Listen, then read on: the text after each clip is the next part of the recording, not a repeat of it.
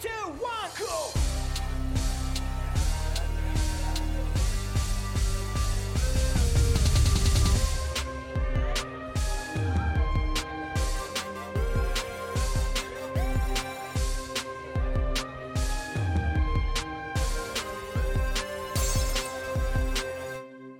Kommunistenkneipe, der Podcast mit Paddy und Flo von Decay. Ja, willkommen in der Kommunistenkneipe. Ähm, heute mit einem neuen Format, nämlich einer kleinen Diskussionsrunde. Das haben wir auch noch nicht gemacht, deswegen habe ich mich auch seit Wochen schon drauf gefreut. Aber nicht nur wegen dem Format, sondern auch wegen dem Thema. Heute geht es um die Frage, was war die DDR, also die Deutsche Demokratische Republik, äh, mittlerweile nicht mehr existierenden Staat, äh, der auf deutschem Boden äh, den Selbstanspruch hatte, einen Sozialismus aufzubauen. Ähm, und es geht eben genau um diese Frage, ob er das denn wirklich getan hat. War das Sozialismus? Wenn nicht, was war das stattdessen? Oder warum war es Sozialismus? Und äh, dazu haben wir uns zwei Gäste eingeladen aus verschiedenen marxistischen Strömungen. Äh, einmal begrüße ich Markus Hesse. Markus ist Mitglied der Sozialistischen Alternative SAV. Hallo Markus. Hallo. Und dann begrüße ich Lorenz, ähm, der ist äh, Mitglied in der KO, der kommunistischen Organisation. Hallo Lorenz. Hallo ihr drei. Und äh, Paddy, dich grüße ich natürlich auch. Hi. Hallo zurück, ja. Moin. Okay, ähm, dann ähm, gehen wir mal ans Eingemacht, hätte ich gesagt.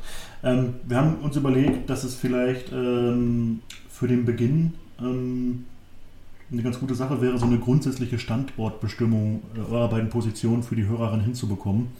Und äh, haben uns überlegt, dass wir mal so ein halb fiktives Szenario aufmalen. Also angenommen, ähm, ihr werdet im Alltag, was weiß ich, in irgendeiner privaten Diskussion von jemandem, der politisch interessiert ist, verwickelt in ein kurzes Gespräch und habt nur eine Minute oder so Zeit. Und äh, derjenige, diejenige sagt zu euch irgendwie, ah, Sozialismus kann sowieso nicht funktionieren, die DDR hat es doch bewiesen, war doch alles scheiße, ähm, äh, also keine Ahnung, mit DDR kann ich nichts anfangen. Ähm, und ihr habt ähm, ungefähr eine Minute Zeit, eure Position darzustellen also wir setzen jetzt mal voraus, die Person ist interessiert und hört euch zu. Was würdet ihr da sagen? Ähm, ja, fangen wir mal mit dir an, Markus.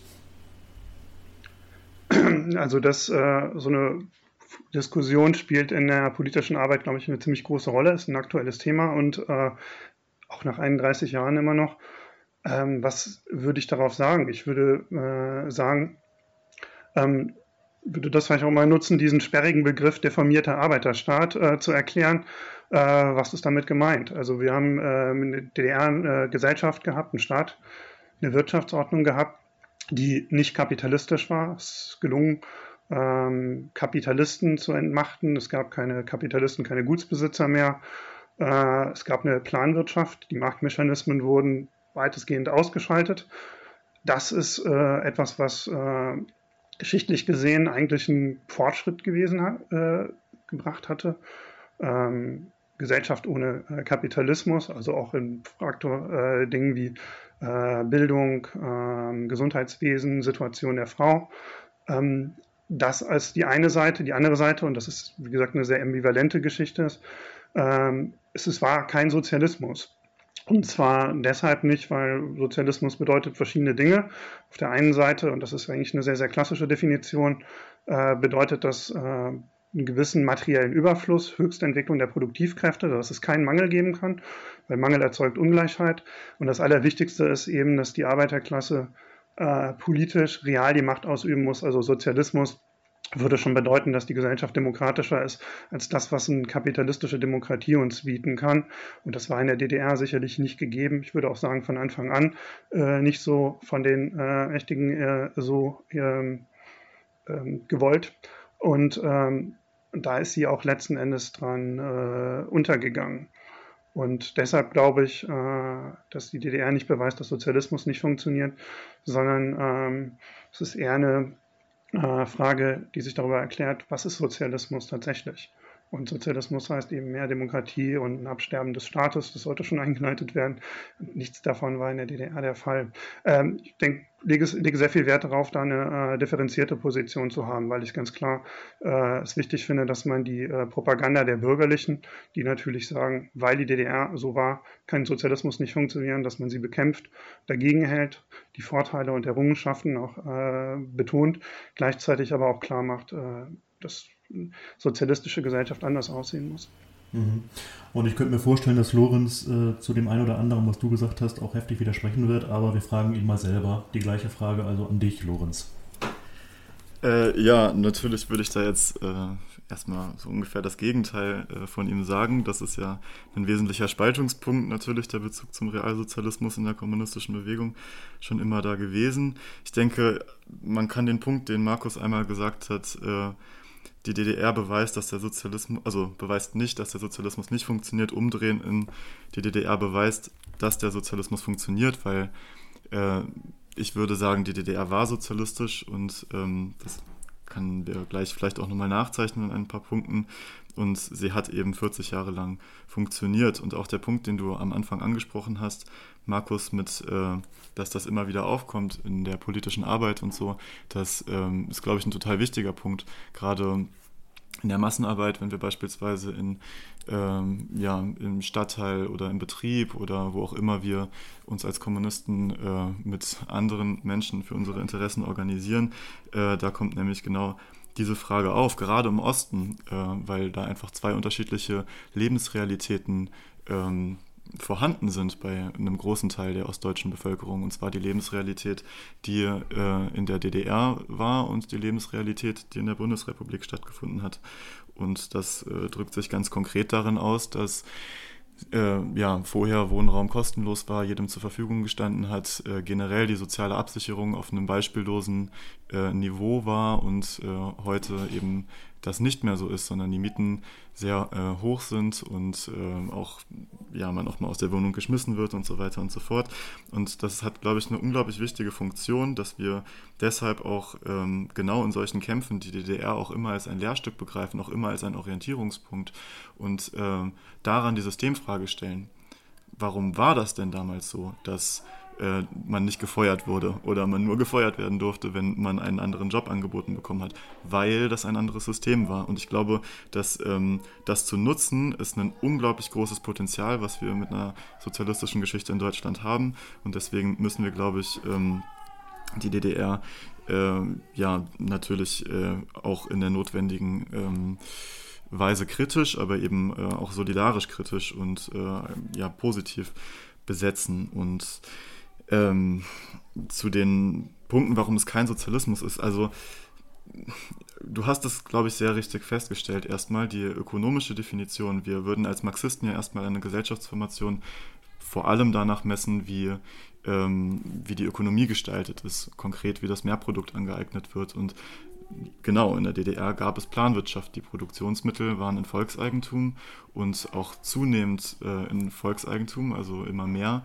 Und ähm, ja, und die Arbeiterklasse hatte auch die politische Macht. Ich denke, das wird noch ein wesentlicher Diskussionspunkt sein, äh, aber ich möchte das stark herausstellen. Es gab keine Kapitalisten, äh, die irgendwie die Macht haben konnten und äh, die, äh, ja, die ähm, Nationale Front hat eben schon die Bevölkerung breit mit einbezogen in die politischen äh, Entscheidungsprozesse, und zwar alle Teile der Bevölkerung, und äh, ja, konnte dadurch ähm, ja, also tatsächlich äh, war das die, eine Form von der, der Macht der Arbeiterklasse, denke ich. Und man sollte, denke ich, auch die Macht der Arbeiterklasse oder Diktatur des Proletariats nicht verstehen als, äh, dass davon können wir erst reden, wenn es eine perfekte Rätedemokratie gibt, wie wir sie uns irgendwie am Reißbrett skizzieren, sondern es geht primär darum, äh, welche Interessen stehen denn im Vordergrund. Und es sind die Interessen der Werktätigen im Fall der DDR gewesen. Und ja, es gab also man kann dann von der Rolle der SED, ich hoffe, dass wir da sehr viel noch drauf zu sprechen kommen gleich, äh, aber natürlich gab es da problematische Tendenzen und nichtsdestotrotz war das Hauptziel die immer höhere Befriedigung der gesellschaftlichen Bedürfnisse in der DDR und das wurde auch verwirklicht. Die Interessen der Arbeiterklasse standen im Vordergrund und das ist, denke ich, das wesentliche Merkmal der Diktatur des Proletariats und auch äh, international denke ich, dass man sehr, sehr gut sehen kann, äh, welchen Charakter die DDR hatte, weil äh, ja, während die BRD beispielsweise die ja Südaf also in Südafrika Apartheidsregierung unterstützt hat, Pinochet, stand die DDR immer auf der Seite des Klassenkampfes, immer auf der gegenüberliegenden Seite. Ich denke, es gibt also wirklich zahlreiche Punkte, wo man sehr klar eben den sozialistischen Charakter ähm, herausstellen kann. Die Punkte, die du jetzt genannt hast, fand ich wenig überzeugend. Also kein Mangel ist, finde ich, eine komische Definition davon, dass man dann Sozialismus hat, weil also, also oder auch Absterben des Staates finde ich sehr äh, utopistisch eigentlich. Also das lag ja nicht daran, dass die mhm. DDR irgendwie, ja, Entschuldigung, ähm, ja. Alles gut. Ich wollte nur sagen, dass mhm. äh, wir zum konkreten Staatsaufbau und zur konkreten politischen Ordnung der DDR nochmal später kommen. Ich wollte eigentlich an der Stelle ähm, konkreter auf das Thema eingehen, ob ihr die DDR für sozialistisch haltet und vor allem äh, ja, welche Definition von Sozialismus ihr eigentlich habt. Aber das habt ihr ja jetzt schon eigentlich ganz gut beantwortet. Deswegen würde ich vielleicht sagen, dass wir zur nächsten Frage übergehen. Ja, oder äh, ich habe gerade gesehen, Entschuldigung. Ma Markus gerne was Achso, sorry. Und so, wir lassen ich finde natürlich schon bei der ganzen Frage des äh, Aufbaus, also ich finde es wichtig, dass man das auch ein bisschen historisch äh, herleitet. Ähm, die Frage stellt, äh, wie ist die DDR überhaupt entstanden? Und ähm, ich habe gerade äh, betont, äh, natürlich äh, eine Gesellschaft, äh, als Ordnung, eine Revolution, eine, eine Umwälzung kann man nicht in ähm, Reißbett äh, entwickeln. Und es geht nicht darum, irgendwelche abstrakten Prinzipien aufzustellen, sondern es geht darum, ähm, und das ist wahrscheinlich, ähm, also ist mit Sicherheit der größte Dissens, den wir haben, ist die Frage, ähm, war die Arbeiterklasse politisch an der Macht? Und da gibt es tatsächlich eine Unterscheidung. Äh, es äh, würde sagen, ähm, es gab, und das ist wichtig zu betonen, und da sind wir auch einig, die äh, DDR ist eine nicht kapitalistische Gesellschaft. Äh, es ist eine Gesellschaft, wo Kapitalisten entmachtet worden sind. Und das ist, bietet ein ungeheures Potenzial für die Verbesserung des Lebens der Menschen. Und real gab es auch äh, Vorteile. Es gab, war der Vorteil, dass man, äh, das Wohnen, Gesundheit und ähnliche Dinge keine Waren gewesen sind. Dass es ein Recht auf Wohnen gab, dass ähm, dass es da gewisse Probleme und Wohnungsmangel gab und so, das ist eine andere Sache, aber äh, es gab einen Anspruch darauf. Und das sind wichtige Errungenschaften. Und ich möchte noch einmal betonen, ähm, dass die äh, verloren gegangen sind. Und Menschen in Ostdeutschland äh, haben diese Erfahrung gemacht äh, und die haben den Vergleich. Und deshalb glaube ich auch, dass sie da ähm, ähm, viel weiter sind, weil sie zwei Systeme erlebt haben. Aber die andere Frage ist, äh, ob dieses System tatsächlich die Arbeiterklasse so weit an die Macht gebracht hat, dass es ihr Staat gewesen ist, dass dieser Staat äh, ein Staat gewesen ist, der ihren Interessen äh, gedient hat und äh, das äh, ist eine Erfahrung, also gerade weil es darum geht, äh, welche unterschiedlichen Erfahrungen gibt es in Ost und West. Also wenn man mit Menschen aus der ehemaligen DDR spricht, äh, also eine Sache ist klar, da gibt es auch ganz deutliche ähm, Ergebnisse darüber. Die meisten Menschen dort äh, sind in Ostdeutschland, sind auch inzwischen laut Umfragen der Meinung, dass Sozialismus im Prinzip eine gute Idee ist. Es ist mehr Menschen als im äh, Westen. Also das zeigt, dass das Bewusstsein der Systemalternative gibt es. Allerdings gibt es auch diese Vorstellung, dass es nicht gut umgesetzt worden ist. Und äh, die Vorstellung, äh, dass am Ende dieser Staat zusammengebrochen ist und es kaum noch Leute äh, gegeben hat, die ihn enthusiastisch verteidigt haben, ähm, ähm, ist ein äh, wichtiger Indikator. Und klar, zur Frage, was äh, Sozialismus ist. Sozialismus bedeutet eben schon, dass die Arbeiterklasse äh, direkt äh, Macht ausübt über die Betriebe, über, den Stadt, äh, über die Stadtteile und äh, dass, es, dass der Staat eigentlich aufhört oder ersten Schritten dazu aufhört, ähm, wie das zum Beispiel die Pariser Kommune vorgemacht hat, wie das in der ersten russischen Revolution am Anfang vorgemacht worden ist. Ähm, eine Arbeiterbewaffnung durchzuführen, äh, Arbeiter-Selbstorganisation auf allen Ebenen durchzuführen und eben auch eine äh, Form der äh, politischen Herrschaft, die man natürlich gegen Kapitalisten und äh, Restauration verteidigen muss, äh, auf der einen Seite, auf der anderen Seite eben breiteste Demokratie in den Reihen der Arbeiterklasse. Mhm. Bevor Lorenz wahrscheinlich da gleich erwidert, ähm, würde ich aber schon nochmal nachhaken wollen. Die Ausgangsbedingungen, die du eben angesprochen hast in der DDR, waren ja schon besondere. Also ähm, wir haben es ja einmal damit zu tun gehabt, dass äh, ja eigentlich äh, die DDR auch eine Konsequenz aus äh, dem Faschismus irgendwo war, also der Teilung Deutschlands durch die ähm, Alliierten und dass im ostdeutschen Bereich dann eben die zunächst die sowjetische Besatzungszone entstand. Ähm, aber es gab ja zum Beispiel keine Revolution in der DDR, also keine ähm, Revolution aus der Masse der Bevölkerung, sondern ähm, die DDR war ja auch ein Resultat der Befreiung durch die Sowjetunion.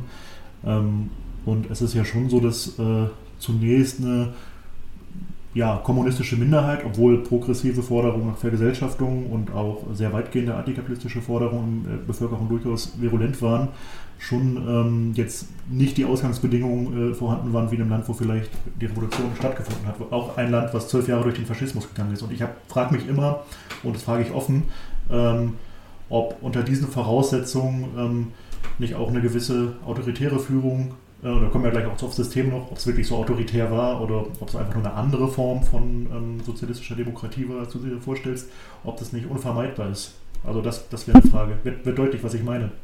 Äh, Frage an mich. An, an, an, euch, an euch beide. Ja, Könnt klar, also, ja.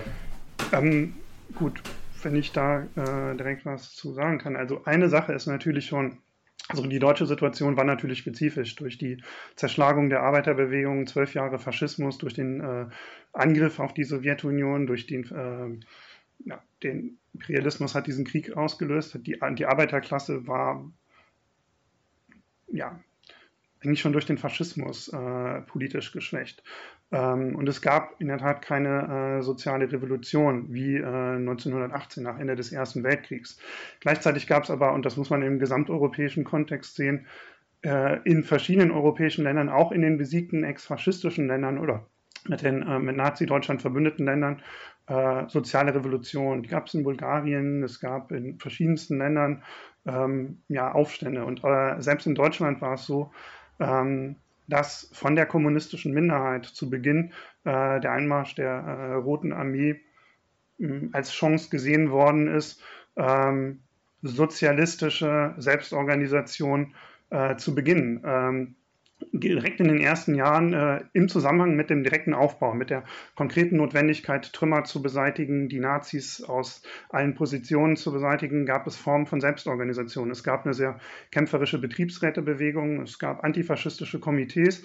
Ähm, interessanterweise ist es so, und das ist äh, sehr, sehr bemerkenswert, die ähm, diejenigen äh, Führungskräfte, die später die SED gebildet haben, Gruppe Ulbricht und andere, die mit äh, der sowjetischen Besatzungsmacht zusammengearbeitet hatten, hatten anfangs nicht gerade das Interesse daran, diese sozialistische Selbstorganisation zu fördern. Solche Komitees sind aufgelöst worden. Der, Im Laufe der 40er Jahre sind diese Betriebsräte aufgelöst worden. Durch Betriebsgewerkschaftsorganisation kann man sagen, ist erstmal gut, weil es darum geht, die Leute, ähm, also gegen so betrieblichen Selbstorganismus eine höhere Form der Organisation zu schaffen. Die ist aber dann auch nochmal politisch durchgesäubert worden. Ähm, zum Beispiel einer der ein, ich nehme mal einen Namen, äh, zum Beispiel Oskar Hippe, ein äh, alter Kommunist, der seit 1914 in der Arbeiterbewegung aktiv war, äh, Kommunisten, übrigens auch der trotzkistischen Richtung angehören, war FDGB-Vorsitzender, ist 1948 von der sowjetischen Besatzungsmacht wegen trotzkistischer Agitation verhaftet worden, bis 1956 im Gefängnis äh, gewesen. Ähm, also man muss sagen, eigentlich alle Institutionen sind politisch äh, auf eine stalinistische Linie gebracht worden. Und das galt ähm, später noch für den FDGB, das galt aber auch für die äh, für Organisationen und Parteien wie die SED. Also das heißt, äh, diese Selbstorganisation, also Ansätze davon gab es, aber die sind eher ähm, zurückgeführt worden von der politischen Führung äh, der SED. Und übrigens, äh, ganz spannend ist übrigens auch der erste Aufruf der Kommunistischen Partei von 45, hat äh, die Verteidigung des Privateigentums beinhaltet. Das kann man ganz gut nachlesen. Also die, ging es nicht darum, da stand drin, wir wollen nicht die Sowjetordnung für Deutschland, sondern das Privateigentum, also der Wortlaut war, äh, wir, wir, verteidigen das Recht auf Privateigentum. Das führte real dazu, dass man Initiativen, die zu weit gingen aus äh, Sicht der Bürokratie, ähm, unterbunden hat. Also ähm, es gab tatsächlich, das nannte man dann äh, linkssektiererische Politik, gegen die man vorgegangen ist. Also da gab, hagelte es auch Ausschlüsse und äh, viele dieser Leute und Aktivisten in der ersten Stunde sind dann auch mit der Zeit aus den Organisationen, das SED, FDGB, äh, rausgegangen. Hm. Lorenz, äh, bist du dazu was entgegnen oder? Ja, gerne, auf jeden Fall. Also ich glaube, dieser ähm, historische, also dieser historische Blick, den wir gerade einnehmen, der ist sehr wichtig, um die DDR zu verstehen und äh, generell jeden Staat eigentlich einzuschätzen, dass wir da nicht irgendwie Schema F anlegen, ähm, sondern ja, uns einfach gucken, wie die Dinge in ihrer Widersprüchlichkeit eben historisch äh, wachsen. Und ich glaube, das das macht sich auch an diesem Punkt von äh, KPD und Privateigentum fest, den du eben gesagt hast. Also das ist natürlich eine strategische Entscheidung gewesen. Die KPD äh, ist ja nicht irgendwie für Kapitalismus zu der Zeit gewesen. Und es hat sich die Geschichte dann ja auch eben gezeigt, dass äh, es dann eine antifaschistisch-demokratische Umwälzung gab und dann der Sozialismus aufgebaut wurde. Aber ich denke, es war äh, auch äh, richtig, dass es eben langsam und koordiniert gemacht wurde und äh, nicht, ähm, ja, nicht äh, wild durch äh, irgendwelche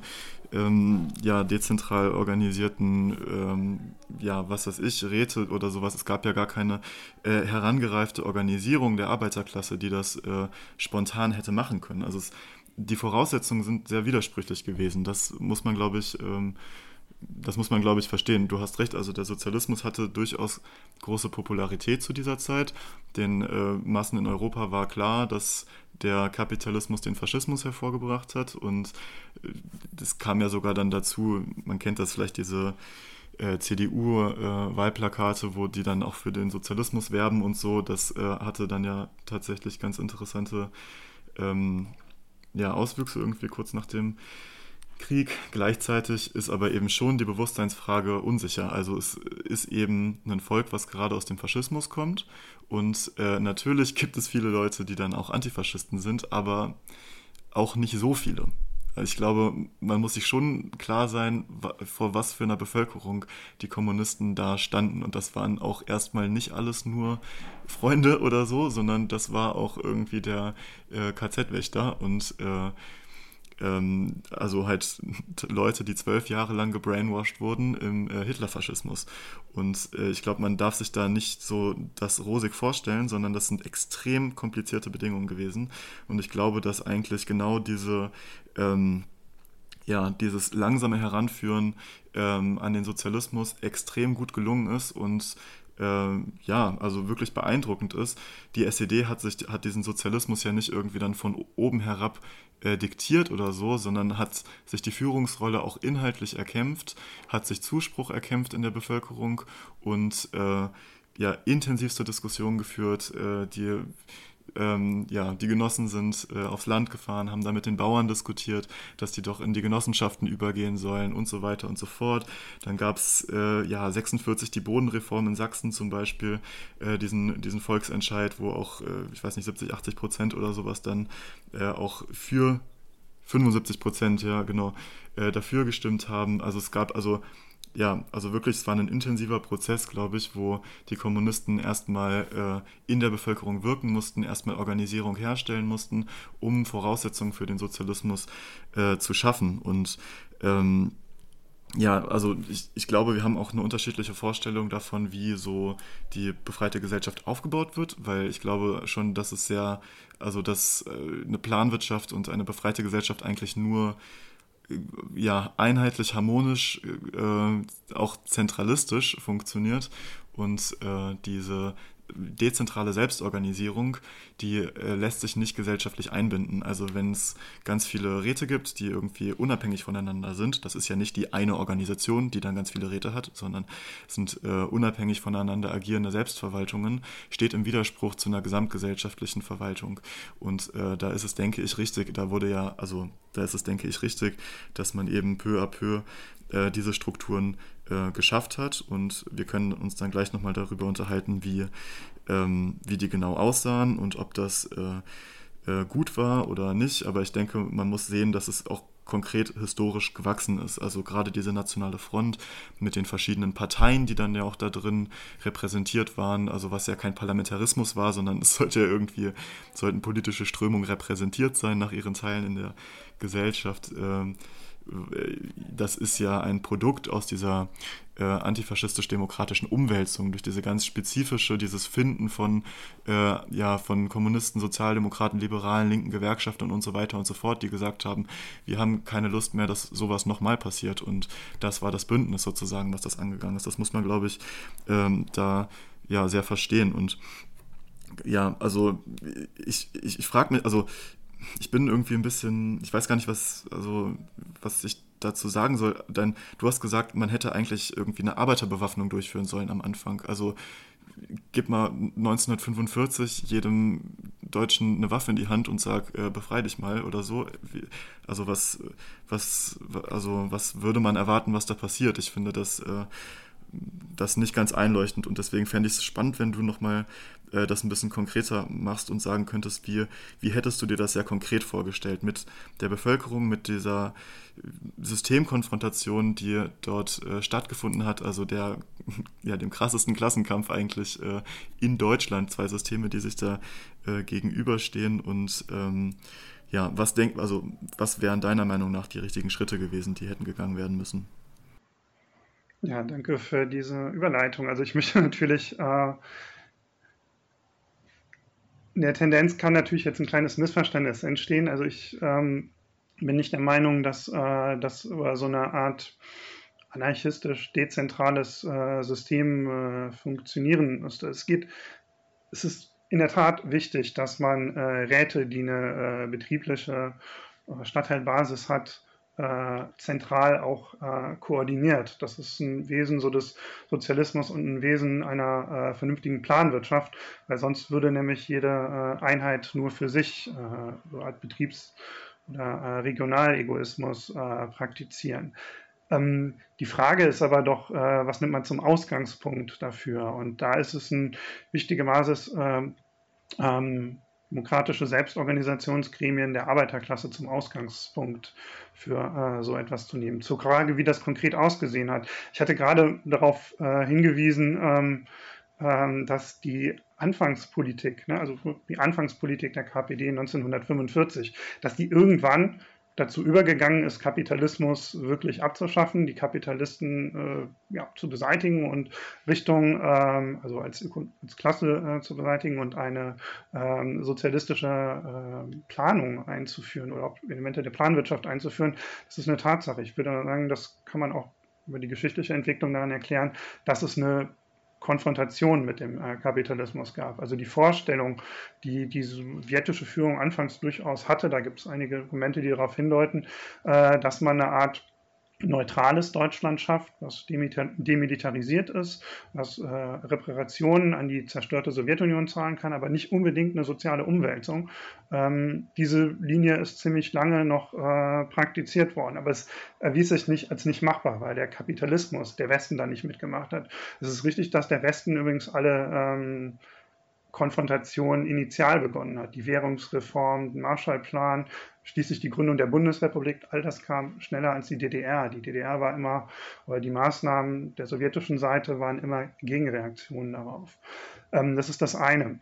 Frage, wie würde das, wird das organisiert werden? Also es gab in der Tat sehr viel äh, Selbstorganisation. Und ähm, lustig finde ich auch, also eigentlich ein bisschen grotesk finde ich zum Beispiel auch, ähm, die Herangehensweise war der sowjetischen Militäradministration und äh, der ähm, SED-Führung war schon so, dass sie Anfang extrem viel Wert darauf gelegt haben, diese Bündnisse mit bürgerlichen Kräften zu schaffen, wobei übrigens interessanterweise diese bürgerlichen Kräfte teilweise nicht mal da waren. Also da gibt es halt auch Berichte darüber, dass die sowjetische Militäradministration teilweise sich irgendwo so Christdemokraten und Liberale suchen musste, weil es kaum welche da war, die um sozusagen äh, so eine Art Aussicht oder Illusion einer Parität zwischen Kommunisten, Sozialdemokraten und äh, äh, bürgerlichen Kräften zu schaffen. Aber ähm, Lorenz hat das als eine sehr geniale Strategie dargestellt, so Schritt für Schritt so den Sozialismus einzuführen. Eigentlich war es das nicht, weil äh, in der Anfangszeit, in den ersten Jahren führte das dazu, dass man gegen äh, sehr linke Elemente sogar vorgegangen ist. Man sie als Sektierer, als Ultralinke bezeichnet. Es gab zum Beispiel, also die bürgerliche Geschichtsschreibung redet immer viel davon, dass 50er Jahren Bauern in Kollektive gezwungen sind. In den 1945, 46 gab es Neubauern, die gesagt haben, äh, diese fünf Hektar Land sind ihnen zu klein, die haben selber Kollektive gebildet. Damals müsste man ja denken, die sowjetische Militäradministration hat solche Initiativen toll gefunden, gefördert. Das SED hat das gefördert, das war keinesfalls der Fall. Da gab es eine SED-Zeitung, gibt es ein ganz gutes Buch äh, drüber, was ich immer empfehlen kann, ähm, die da Quellen aus einigen Orten äh, darstellt. Das hat man damals zum Beispiel noch als Sabotage an der Landreform bezeichnet, weil es Vorstellung war, man muss auf jeden Fall Bündnis mit den Bürgerlichen machen.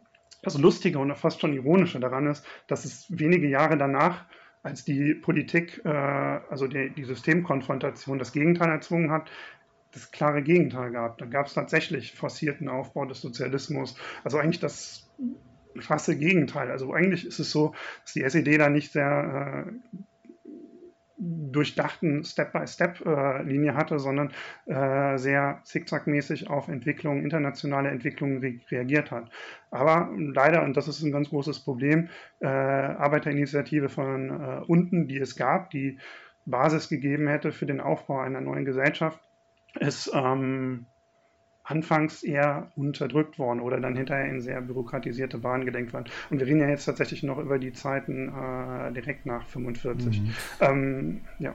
Und ähm, genau, Vor der Gründung der DDR. Wir, wir, können gleich vielleicht nochmal einhaken, da bist du ja schon beim politischen System oder wie übt die Arbeiterklasse ihre politische Macht aus? Da können wir gleich nochmal aufs System ein bisschen genauer ähm, der DDR zu sprechen äh, kommen mit der Volkskammer und den Massenorganisationen und so weiter. Zunächst aber vielleicht nochmal eine Frage, die, die, genau, die damit zusammenhängt, natürlich ganz eng zu den äh, ökonomischen Verhältnissen oder zu den Produktionsmitteln und der Arbeiterdemokratie oder auch nicht. Paddy. Ja, ihr beiden habt ja schon trotz aller Differenzen ähm, aber schon erwähnt, dass ja spätestens ab den 50ern in der DDR die Produktionsmittel wie Fabriken, Land, Maschinen und so weiter im Wesentlichen vergesellschaftet waren bzw. verstaatlicht waren. Es gab also keine Kapitalisten in der DDR. Ähm, es wurde auch eine zentrale Planwirtschaft aufgebaut, die auf die Befriedigung von Bedürfnissen ausgerichtet war und nicht auf Profitmaximierung oder Einhäufung von Kapital. Ähm, aber teilt ihr denn die Sichtweise, wie sie ja auch in der DDR vorherrschend war, dass die Produktionsmittel ähm, sogenanntes Volkseigentum waren, also dass wirklich die Arbeiterinnen und Bäuerinnen die Verfügungsgewalt besaßen über die Produktionsmittel und damit auch die herrschende Klasse waren? Und ähm, ja, was würdet ihr generell eher negativ und was positiv anmerken zu den ökonomischen Verhältnissen? Soll ich einen Aufschlag ja, machen? Fang mal, fang mal an. Gerne, ja. Okay. Ähm, also, ich hatte das vorhin schon äh, einmal zu der Diktatur des Proletariats gesagt, dass ich glaube, dass äh, sich das äh, vor allem dadurch ausdrückt, welche Interessen zum Ausdruck kommen. Und äh, wenn es keine Kapitalistenklasse gibt und äh, ja, Leute aus der Arbeiterklasse, die eben kein eigenes Interesse daran haben, äh, weil sie irgendwie einen Profitstreben haben als einzelnes Unternehmen oder irgendwie sowas, sondern halt eben ähm, ja, als, als Teil der Arbeiterklasse äh, diese planerischen Aufgaben übernehmen, dann, äh, kann, dann kann auch das schon ja, Diktatur des Proletariats sozusagen sein oder auch äh, Demokratie über die Wirtschaft, also der, äh, das, das, Inter das Interesse des Volkes, das sich in der Wirtschaft äh, ausdrückt. Aber es gab natürlich in der DDR auch ähm, äh, eine Einbeziehung der Bevölkerung in den Planungsprozess und äh, damit eben auch äh, Form der Wirtschaftsdemokratie auf lokaler Ebene sehr, sehr stark. Also in den Betrieben musste man wirklich kein Blatt vor den Mund nehmen und äh, ja, konnte wirklich über die Kulturfonds und was weiß ich, verschiedenste äh, Stellen äh, und Vorgesetzte und so weiter konnte man diskutieren und wählen und wie auch immer. Da äh, gab es verhältnismäßig weite ähm, Freiheiten. Äh, was den konkreten Planungsprozess angeht, ist, muss man, glaube ich, beachten, dass der Prozess der Planung nahezu unendlich kompliziert ist.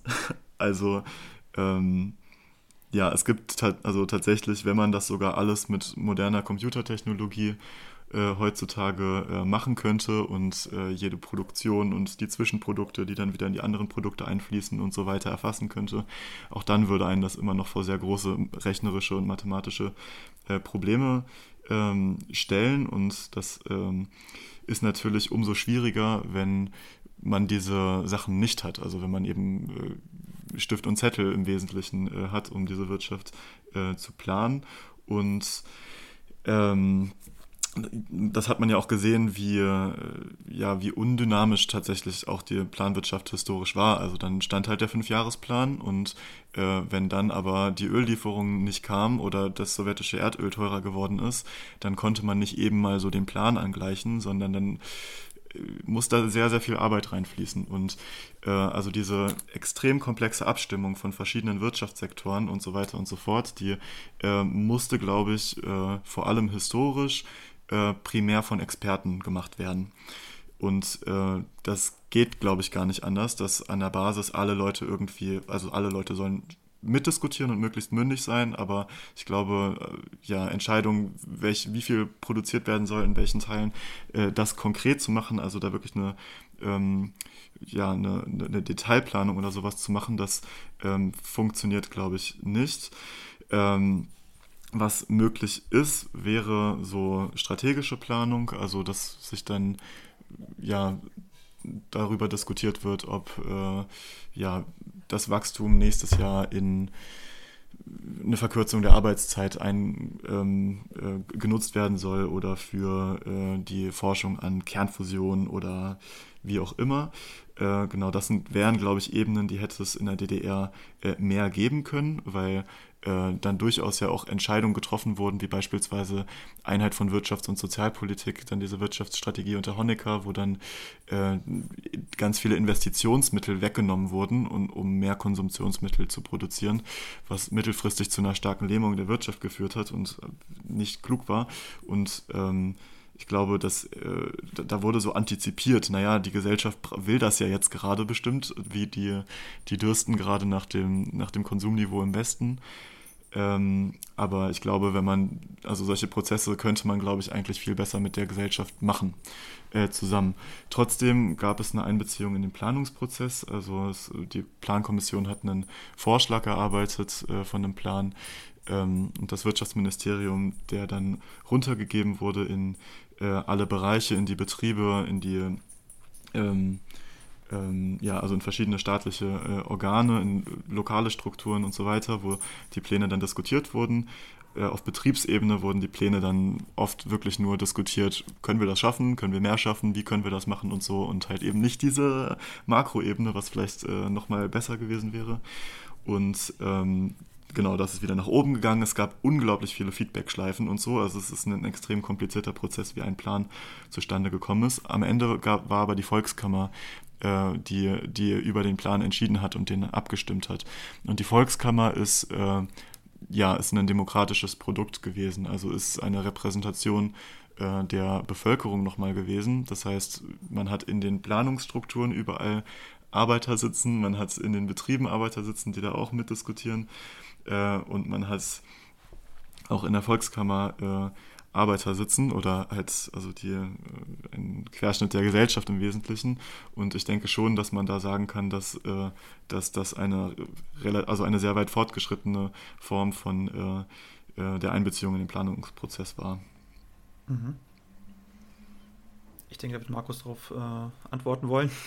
Ähm, ja, also ähm, bezüglich der ökonomischen Grundlage der äh, DDR die bewerte ich wesentlich positiver als den politischen Überbau.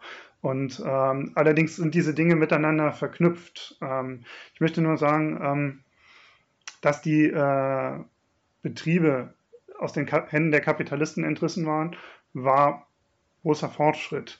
Ähm, ich würde Lorenz aber äh, stark widersprechen, äh, die Demokratie äh, dieser, dieses Planungsprozesses beschreibt. Also die Planwirtschaft der DDR, auch in der ähm, Sowjetunion und anderer äh, Länder, war ähm, eine überaus äh, bürokratisch-zentralistische äh, Planung. Und äh, was die äh, letzten Endes, also es war schon eine ziemlich deutlich pyramidenmäßig äh, strukturierte Scheidung. Die letzten, also die ersten und letzten Entscheidungen fanden eigentlich immer im Politbüro und in den Planungskommissionen, in den zentralen Planungskommissionen statt. Auf unterer Ebene wurde natürlich auch diskutiert, äh, aber das hat Lorenz schon selber so angedeutet, auch über die äh, Frage, wie können wir die äh, Planvorgaben erfüllen.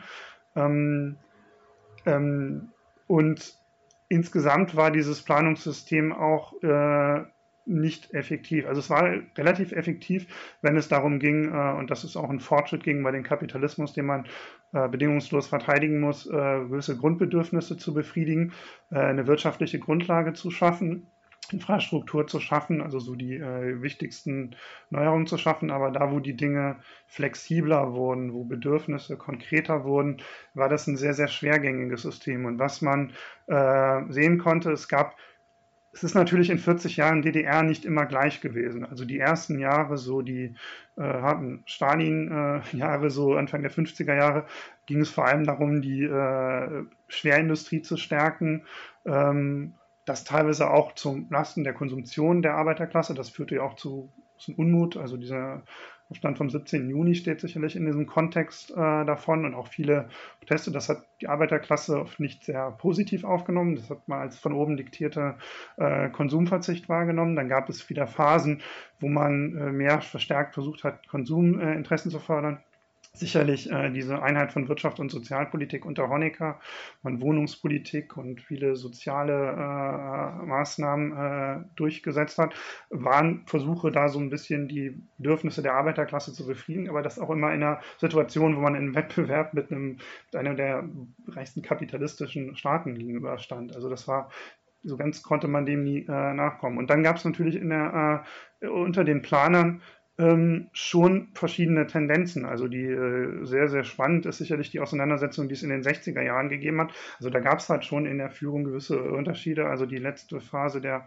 Ulbricht-Ära ähm, gab es zum Beispiel diese Versuche mit mehr ähm, ja, mit der Stärkung äh, zum Beispiel der Kompetenzen von Betriebsleitungen ähm, und höherer Effektivität, äh, auch Leistungsanreizen, Leistungsunterschieden, Sonderprämien, diese äh, meinst, meinst, du Nöspel? Also die, genau, Nöspel, genau, Nöspel, neue genau. ökonomische ähm, äh, Politik der Planung und Leitung, das war die Abkürzung äh, NÖSPL, äh, die dann unter Honecker wieder beendet worden ist. Also man hat halt schon versucht, mit unterschiedlichen Methoden äh, darauf zu reagieren. Und das entsprach auch im Wesentlichen äh, der Haltung, also in der DDR was ähnlich gewesen wie in anderen äh, Ländern der sogenannten, also des Wirtschaftsbundes des Ostens. Also im RGW gab es zum Beispiel verschiedene Länder, die eben in verschiedenen Phasen stärker auf äh, Zentralisierung gesetzt haben und auf Dezentralisierung. Ich würde aber sagen, äh, Grundproblem war immer äh, dass es eben schon innerhalb sehr bürokratisierter äh, Strukturen stattgefunden hat.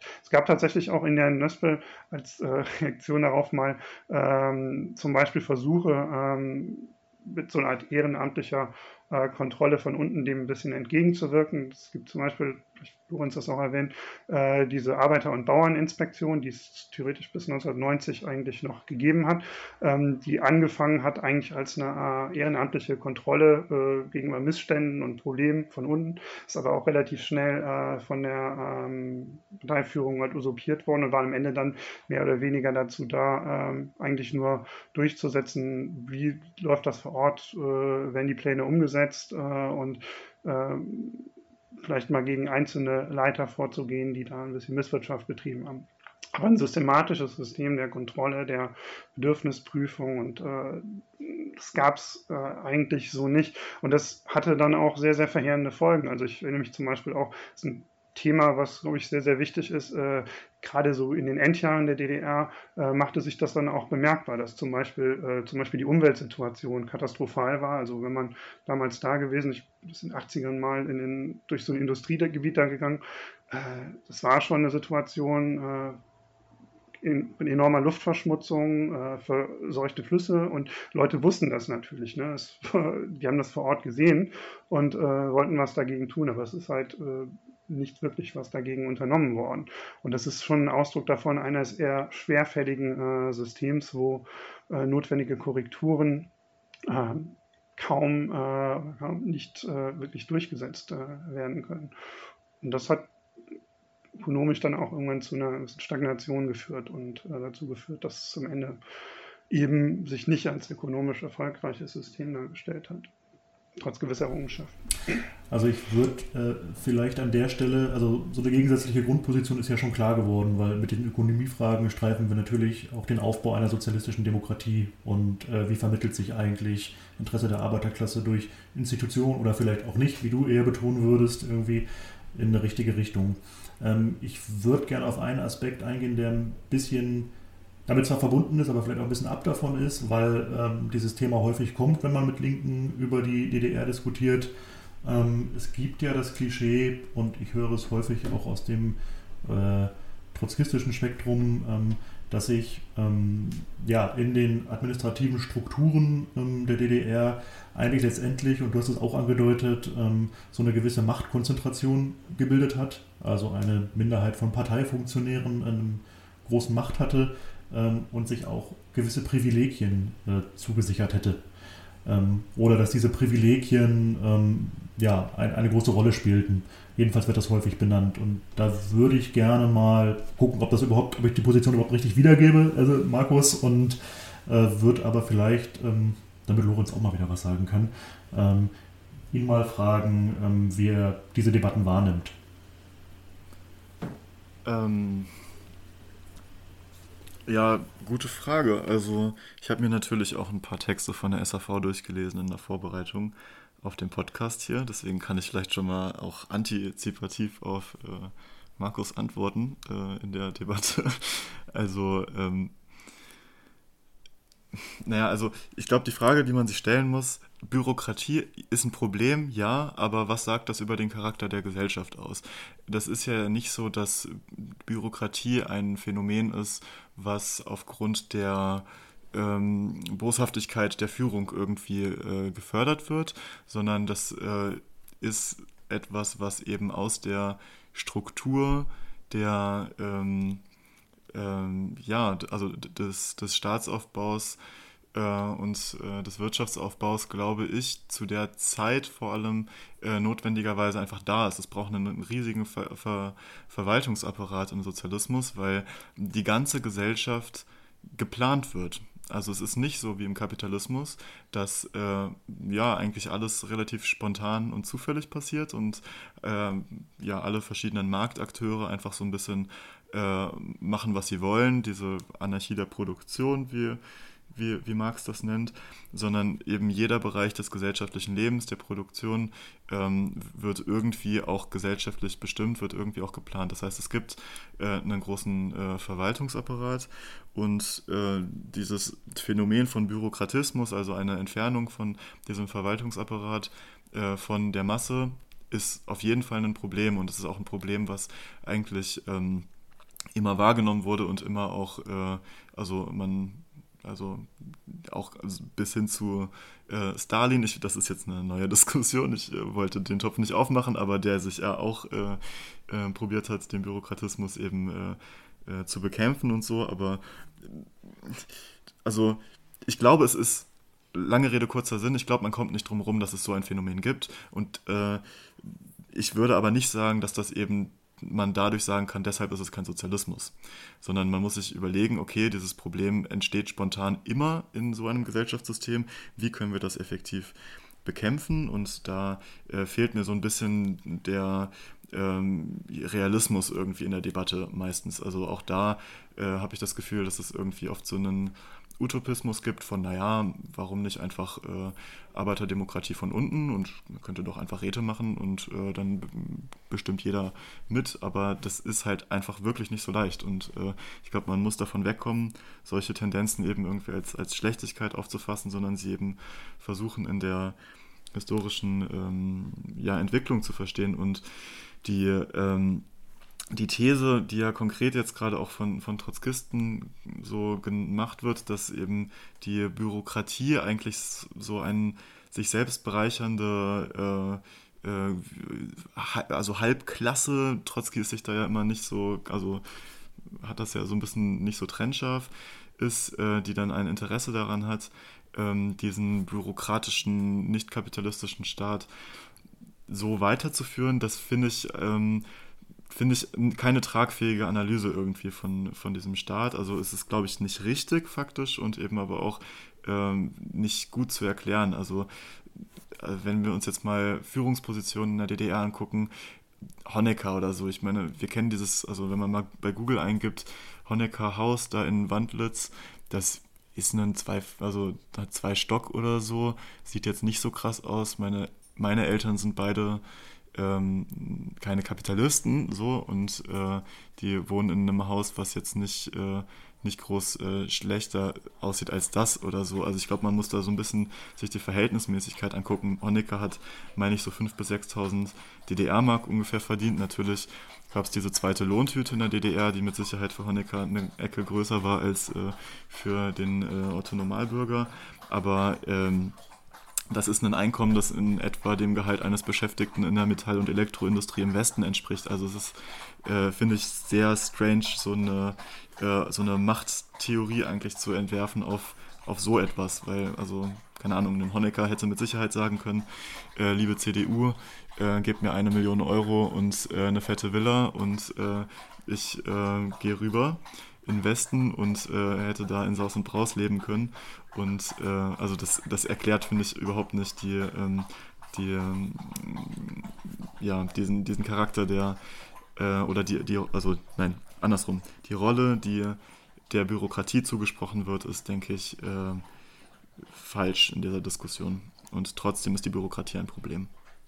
Also der Bürokratismus.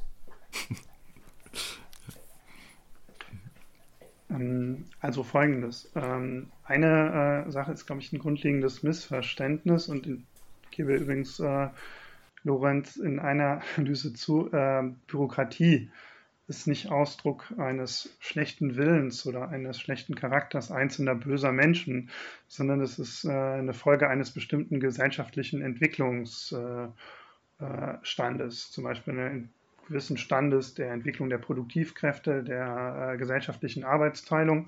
Und ähm, was Bürokratien, wenn sie sich verfestigen, angeht, ähm, gibt es auch ziemlich große Unterschiede je nach Entwicklungsstand der Gesellschaft. Wenn man sich zum Beispiel, ähm, also die Bürokratie der DDR hatte in der Tat weniger Privilegien als zum Beispiel die Bürokratie in einem Land wie Rumänien oder Albanien, wo die Produktivkräfte und der Gegensatz zwischen der normalen, äh, der normalen arbeitenden Bevölkerung und Leuten in privilegierten politischen, äh, gesellschaftlichen Stellungen äh, sehr, sehr viel größer war. Und das ist sicherlich ein Ausdruck davon, äh, wie welchen Grad sich diese Gesellschaft entwickelt.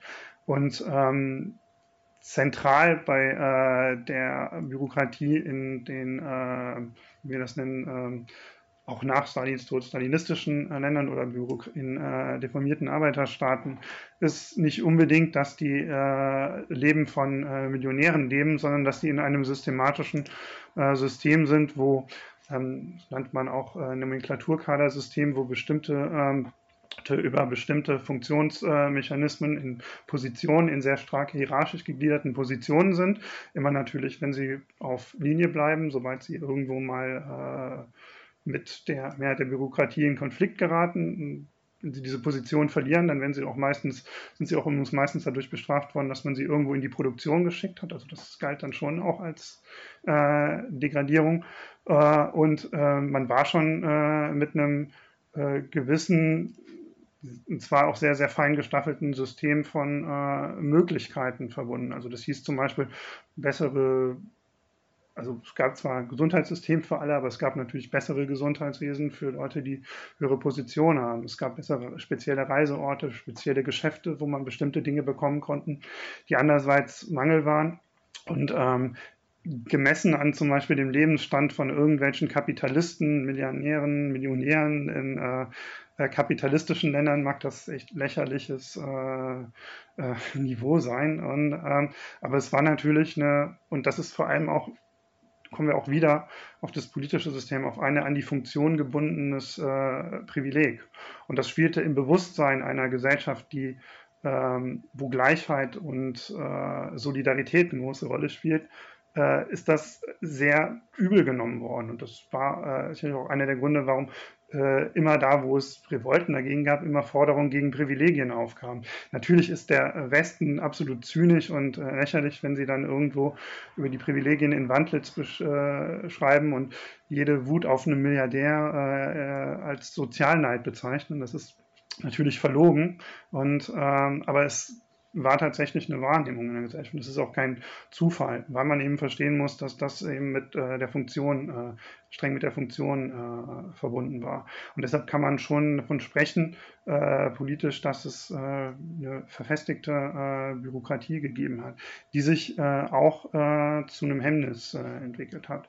Und ja, natürlich gab es auch immer wieder Kampagnen gegen Bürokratismus, aber eben genau das ist dann eben das, was Lorenz eben sagte, die sind dann tatsächlich moralisch gewesen, weil man dann nämlich so getan hat, hat halt, es hat Betriebsleiter XY irgendwo sich bürokratisch Verhalten irgendwas Schlimmes gemacht, irgendwas veruntreut und äh, äh, bürokratisches Verhalten gezeigt, hat man das tatsächlich nämlich individualisiert, äh, dieses System. Dabei ist es eigentlich ein strukturelles Problem äh, gewesen.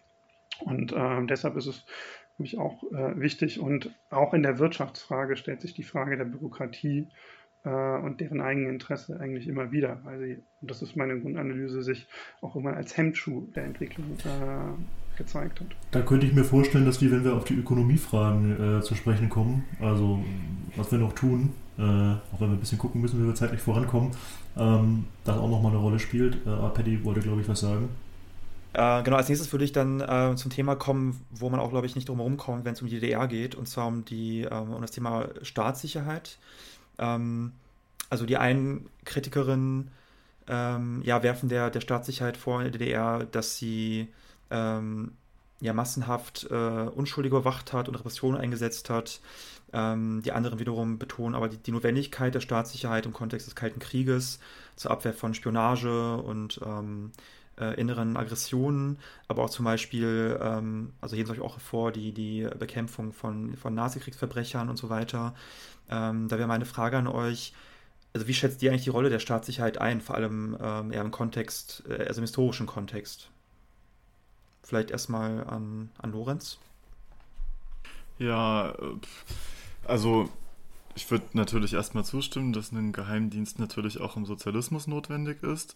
Das muss man, glaube ich, erstmal so setzen. Also wir befinden, oder die DDR hat sich ja in einer starken Systemkonfrontation äh, befunden und äh, da auch das, das MFS, das Ministerium für Staatssicherheit, wurde ja auch als Reaktion gegründet. Also der äh, Bundesnachrichtendienst wurde ja schon einige Jahre vorher äh, gegründet als eine komplette Übernahme von, ähm, also als Organisation Gehlen erstmal von, von einer faschistischen äh, Struktur im Wesentlichen und das MFS war dann mehr oder weniger eine Reaktion später darauf, die primär erstmal auf den Schutz der Wirtschaft ausgerichtet war. Natürlich in der Anfangszeit der DDR äh, gab es im Innen, äh, also im Inneren natürlich von reaktionären Kräften, von äh, ja, Faschisten, aber eben auch äh, Kapitalisten und so weiter, äh, schon auch Versuche der Wirtschaftssabotage. Das gab es auch aus dem Ausland.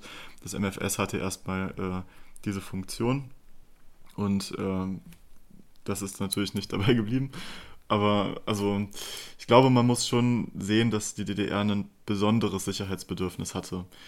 Und zwar ähm, da ist natürlich diese deutsch-deutsche Grenze, und zwar, naja, also NATO und äh, Warschauer äh, Vertrag, die sich an, also in Berlin gegenüberstehen. Und Ostberlin ist ja eigentlich auch so der Hotspot für Agenten so ungefähr gewesen. Ähm, das äh, kennt man aus den Filmen, aber das war ja tatsächlich äh, auch äh, so. Und äh, genau, da war es natürlich irgendwie wichtig, auch eine gewisse ähm, nachrichtendienstliche äh, Gegenwehr da zu äh, unternehmen, weil es ja durchaus auch immer wieder äh, ja, Sabotageaktionen, aber auch Umsturzversuche, politische Einflussnahmeversuche gab, vor allem bis äh, zur Grenzsicherung.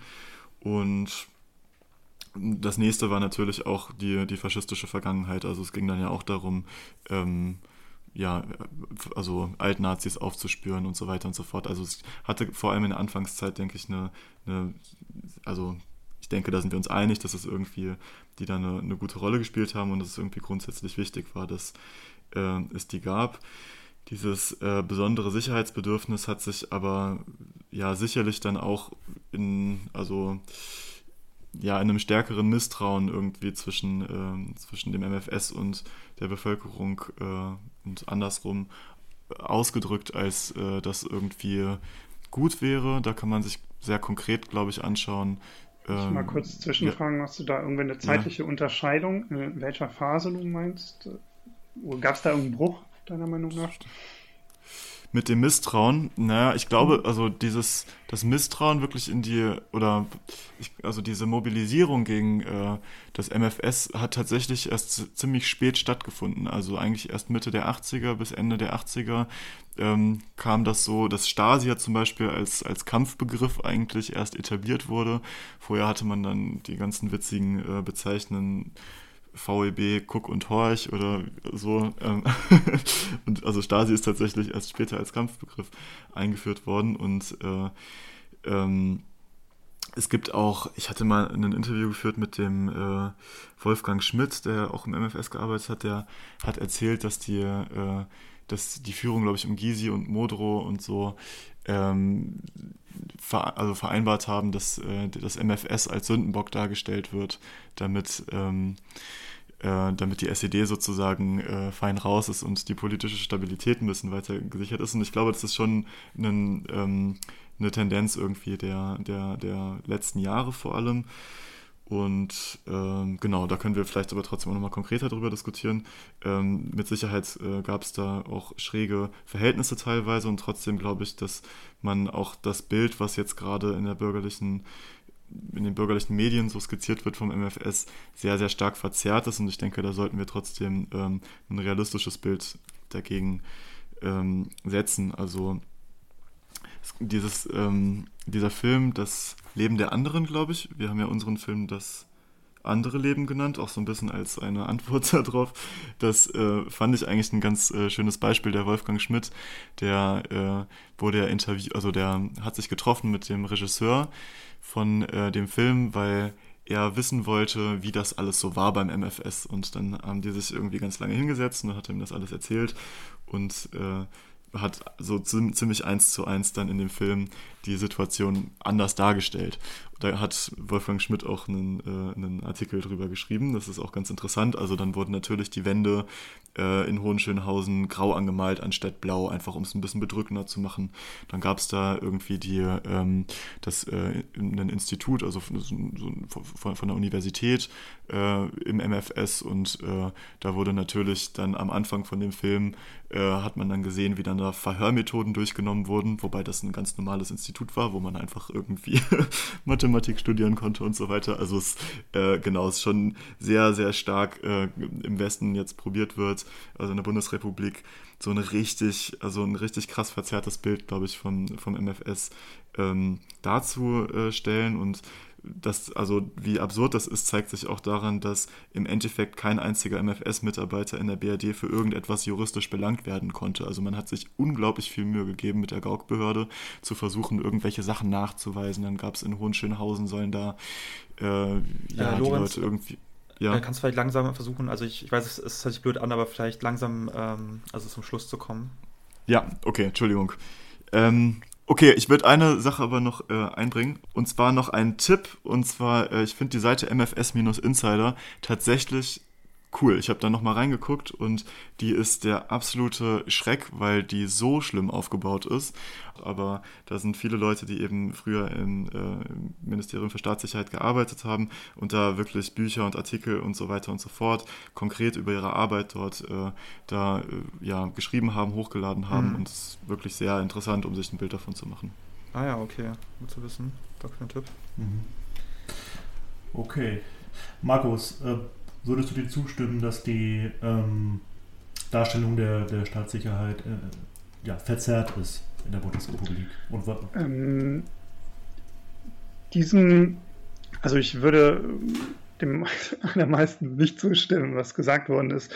Ähm, möchte das auch ausführen. Ähm, ein paar Sachen mögen, äh, sind auf jeden sind sicherlich wahr. Äh, also natürlich ist die Propaganda in der Bundesrepublik äh, insofern verzerrt, als dass man natürlich versucht, äh, sehr dämonisches äh, Feindbild aufzubauen. Äh, gleichzeitig wir natürlich äh, auch heute Geheimdienste mit enormen Machenschaften haben. Gleichzeitig äh, möchte ich schon natürlich auch sagen, und das ist ähm, das MFS war schon noch ein bisschen mehr als nur Leute, die äh, Leute überwacht haben und ein bisschen geguckt haben, sondern das war schon politisch gesehen eine Kombination aus einem ähm, ja, Geheimdienst äh, und einem Überwachungsdienst und eben auch einer ja, politischen Polizei, die auch eigene ähm, Gefängnisse hatte und auch eine eigene äh, Repressionsmaschine hatte. Wichtig ist allerdings auch, ähm, was man sagen muss, es ist sicherlich auch verkehrt, ähm, es ist, ist ja schon mal beschrieben worden, dass es äh, eine spezielle Dämonisierung des MFS, der äh, Stasi gegeben hat. Und das ist natürlich nur ein Teil des Staatsapparats und des, äh, von politischer Repression. Und da kommen wir jetzt zu, ah, genau, eine zweite Sache, wo ich tatsächlich auch noch zustimmen würde, dass natürlich äh, ein Arbeiterstaat oder ähm, der in einer feindlichen Umgebung ist, sich gegen feindliche Kräfte natürlich verteidigen muss. Gegen Faschisten, gegen feindliche Agenten und in irgendeiner Weise ähm, das machen muss. Möglicherweise auch in der Form eines ähm, eine Art und Weise eines Nachrichtendienstes und so. Das ist äh, an sich äh, ist moralisch in keiner Weise in Frage zu stellen. Was allerdings tatsächlich, äh, das ist dann die politische Kernfrage, gegen wen ging diese Repression? Und ich würde, äh, es wäre ja nett gewesen, wenn es äh, tatsächlich nur Nazis gewesen wären äh, oder irgendwelche westlichen äh, Agenten. Ähm, wobei übrigens letzter Hinweis, Agent ist natürlich auch beliebt gewesen, um bestimmte politische Oppositionelle auszuschalten. Also es gab zum Beispiel, ich möchte nur mal kurz sagen, äh, ich hatte ja auch gerade noch mal nach den verschiedenen Phasen gefragt. Gerade in der frühen Phase, 50er Jahren, war das MFS noch mal eine Nummer härter. Also da gab es ja zum Beispiel auch, ähm, das ging man zum Beispiel sogar so weit, dass man das als Instrument der politischen Säuberung eingenutzt, äh, aus, benutzt hat. Das ist zum Beispiel einer der Vorsitzenden der westdeutschen KPD, Kurt Müller hieß er, auch ein anderer westdeutscher äh, KPD-Politiker, übrigens Fritz Sperling, äh, sind zum Beispiel verhaftet worden. Die sind also in die DDR entführt worden und dort für ziemlich viele Jahre ins Gefängnis gesteckt worden. Es gab äh, Vorgehen gegen verschiedene linke oppositionelle äh, Gruppen, gegen die trotzkistische Bewegung, gegen äh, Gruppen aus irgendwelchen KAP-Leuten, KPO, also wer das nicht kennt, das sind äh, oppositionelle Strömungen aus der kommunistischen Bewegung. Äh, die sind infiltriert worden. Und dann gibt es natürlich auch, ähm, ich glaube, wenn ich Jugendlicher in der DDR gewesen wäre, ähm, hätte ich sicherlich auch irgendwo, wenn man so ein bisschen subkulturell unterwegs gewesen ist, seine Erfahrung mit unter anderem dem MFS gemacht, aber nicht nur, natürlich wahrscheinlich auch in, primär erstmal mit der Volkspolizei, wenn man irgendwo Punk gewesen ist, äh, in den 60er Jahren Beat-Fan, in den 50er Jahren Rock'n'Roll-Fan oder irgendwelche subkulturell unterwegs gewesen ist. Also es war schon so, dass der, äh, das Ministerium, das kann man übrigens auch ganz gut sehen aus deren Darstellung, äh, wo die selber ihre Feindbilder gesehen haben. Irgendwann haben sie die, also ich würde da deshalb auch nochmal zur Unterscheidung machen. In den 50er Jahren war es von harte politischer äh, Polizei, die auch besonders repressiv auch vorgegangen ist, auch Leute tatsächlich über die Ecke gebracht hat. In den, später wurde es ein bisschen harmloser, aber es war aber vor allem dieses Element der Überwachung äh, war halt enorm. Und dann muss man natürlich immer die Frage stellen, gegen wen geht das? Und das ist tatsächlich die Kernfrage, äh, wer wen, gegen wen geht das? Ne? Und äh, ist es äh, tatsächlich so? Also ich würde sie sympathisch finden, wenn die nur Faschisten oder äh, westliche Agenten gejagt haben. mache ich auch durchaus einen Unterschied in der äh, Bewertung, allerdings nicht in der Vorgehen gegen linke Oppositionelle, gegen Jugendkulturen, gegen irgendwelche Leute, die aus teilweise auch absurden Gründen ins Feindbild geraten sind. Und allein was die an Informationen so gesammelt haben. Gut, man muss natürlich auch sagen, ich glaube, wenn wir mal eine Revolution haben und äh, mal irgendwann in Erfahrung bringen, was Geheimdienste bei uns so äh, wissen und machen, würde auch ziemlich viel an Material äh, zusammenkommen. Ja, also ich, Deshalb, ich, ich, erinnere mich, dass Egon Krenz mal meinte, ähm, wenn die Geschichte anders verlaufen wäre, dann äh, könnte er sagen, irgendwie, also da würde einiges überführende westliche Politiker rausbekommen, aber das ist jetzt, äh, was man sich nicht vorstellen kann. Also wovon er kennt. Aber das ist ja nur nebenbei jetzt irgendwie. Vielleicht geben wir Lorenz nochmal, weil das ja ein viel diskutiertes Thema ist, ähm, nochmal eine kurze Gelegenheit, auf ein paar Dinge zu reagieren, die du gesagt hast, und würden dann weitermachen mit, mit einem anderen Aspekt. Aber einmal vielleicht noch Lorenz. Ja, also ganz, also so viel habe ich da glaube ich gar nicht mehr dazu zu sagen. Ich glaube, dieses Bild einfach von einem omnipräsenten äh, Staatssicherheitsdienst, äh, was äh, ja jede Form irgendwie der Jugendkultur und so weiter äh, bespitzelt und so, das ist nicht richtig. Und ähm, das äh, lässt sich, denke ich, auch in Repress äh, Repressionsstatistiken auch, auch anschauen. Also also die, die Kriminalitätsstatistik in der DDR, und ich denke, das ist schon ein Indikator auch dafür, wie repressiv irgendwie mit, mit Menschen umgegangen wurde, die, ähm, die ja besagt, dass gerade zum Ende der DDR äh, die also zehneinhalb Mal so also niedriger war als im Westen beispielsweise. Also äh, und das bedeutet halt eben verurteilte Straftäter und so weiter und so fort. Das heißt, ähm, ja, das ist eben dieses Bild, dass alle Leute verfolgt wurden und äh, dann im Knast saßen und so weiter und so fort. Das ähm, stimmt einfach, also von den Fakten äh, nicht mit der Realität, glaube ich, überein. Und die Frage, wer wen, das ist die Kernfrage, die du gestellt hast. Das ist, glaube ich, unglaublich wichtig, dass du das nochmal gefragt hast. Und ich würde schon sagen, grundsätzlich ist das MFS auf jeden Fall ähm, ja eine äh, ein, ein Instrument des Klassenkampfes gewesen. Ist äh, das MFS ja genau am Anfang eigentlich dafür da gewesen, erstmal den sozialistischen Staat wirtschaftlich zu schützen, äh, ihn von Nazis zu säubern und so weiter und so fort.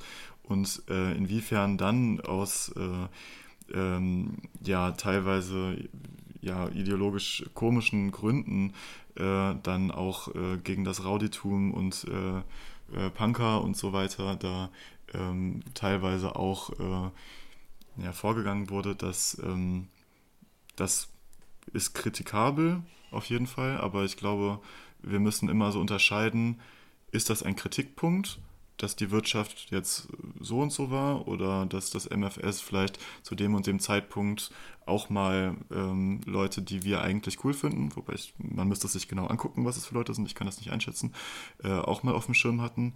Äh, genau, ist es kritikabel auf der einen Seite und äh, sagen wir deshalb, dass es kein sozialistischer Staat ist und dass wir deshalb den nicht als unsere äh, Geschichte begreifen.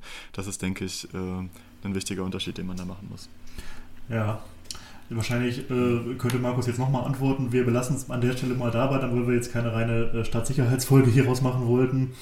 Ähm, was ich ja schon glaube, ist, wo weitgehend Einigkeit besteht, wenn auch sicher mit Unterschieden in den Nuancen, ist, dass äh, die DDR ziemlich viele Errungenschaften hervorgebracht hat, zum Beispiel die äh, Abwesenheit von Obdachlosigkeit. Also das ist ja fast unvorstellbar. Also wenn ich heute durch Hamburg gehe, auch in Stadtteilen, wo das vor zehn Jahren noch nicht der Fall war, ähm, ist das richtig ins Auge fallend, also wie die Armut wächst, die Abwesenheit von Arbeitslosigkeit, die Rechte der Frauen und so weiter. Also äh, darüber besteht ja wahrscheinlich ähm, schon äh, tendenziell Einigkeit. Voraussetzung dafür ist natürlich eine vernünftig funktionierende Ökonomie. Und ähm, es ist, glaube ich, schon denke Konsens, dass es in den 70er Jahren äh, zu einer ökonomischen Stagnation in der DDR kam, die sich in den 80ern noch weiter zuspitzte und sich sicher dann auch politisch ausdrückte. Ähm, also die Ökonomie wurde in vielen Bereichen schon ineffizienter und die Versorgungslage wurde auch durchaus schlechter in einigen Bereichen. Ähm, ich weiß, das ist eine sehr große Frage und wir können hier sicher nicht in unserem Format eine umfassende ökonomische Analyse vornehmen. Aber ähm, vielleicht könnt ihr mal beschreiben aus eurer Sicht, was ihr glaubt, womit das eigentlich zusammenhängt. Ähm, ja, ich würde mal Markus fragen als erstes.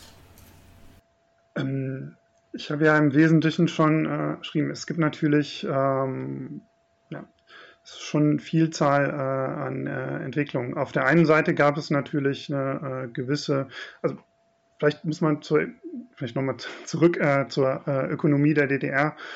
Eine Sache steht, glaube ich, außer Frage, dass die Startbedingungen von Anfang an natürlich schwieriger waren. Also die DDR hatte vornehmlich die äh, Repressionen, äh, äh, nicht, ja, gerade bei Repression, bei ähm, Reparationen an die Sowjetunion zu zahlen.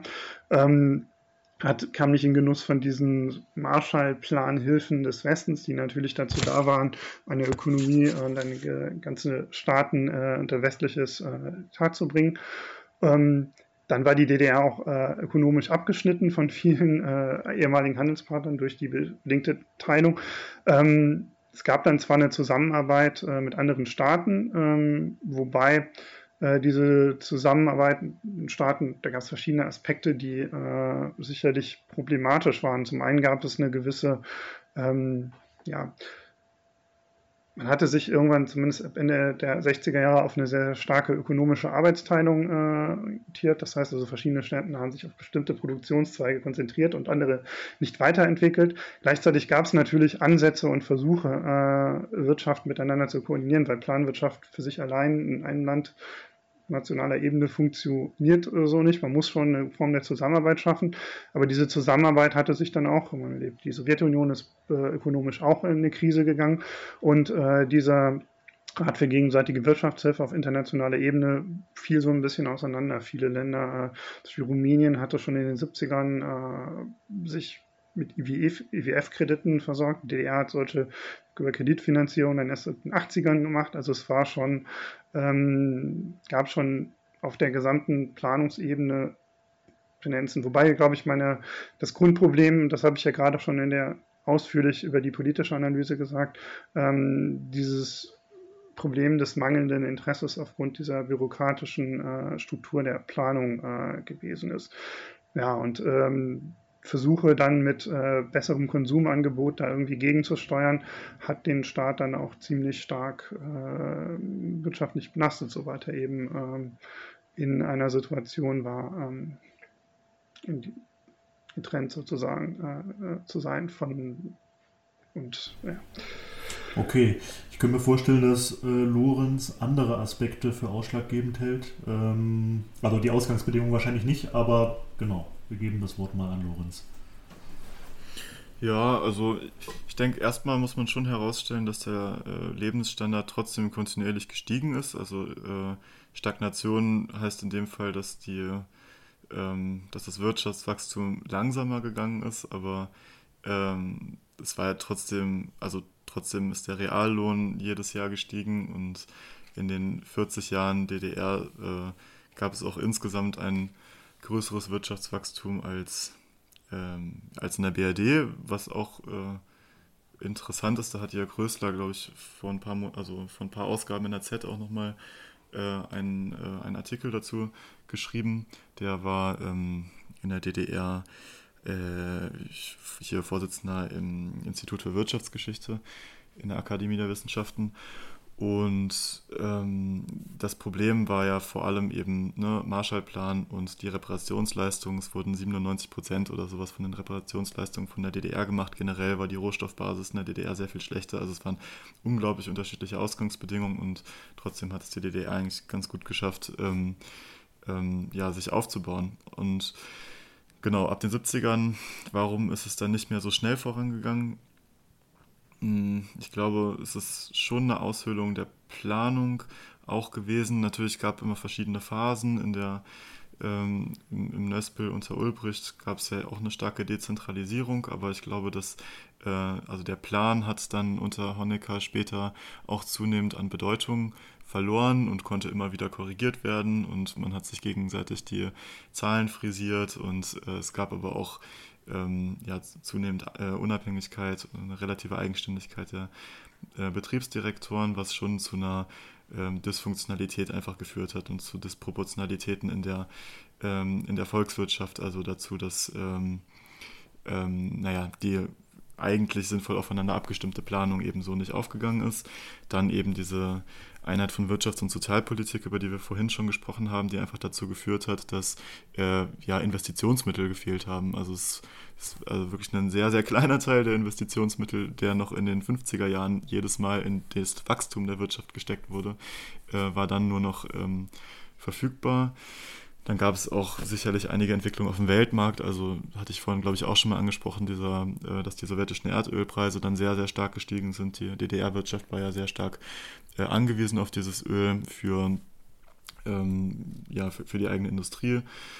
Und ähm, aber auch noch andere Entwicklungen. Also DDR hat ja vor allem auch äh, Maschinen verkauft äh, und, und gebaut und war da international, also hat sich ein relativ gutes Standing erarbeitet und weil der Rat für gegenseitige Wirtschaftshilfe diese Entwicklung in der Mikroelektronisierung äh, nicht äh, mitgemacht hat oder das nicht ausreichend schnell geschafft hat äh, und dann da die ganze CNC-Technik entwickelt wurde, äh, sind die da eben auch sehr ins Hintertreffen geraten mit ihrer, ähm, mit ihrer Maschinenentwicklung.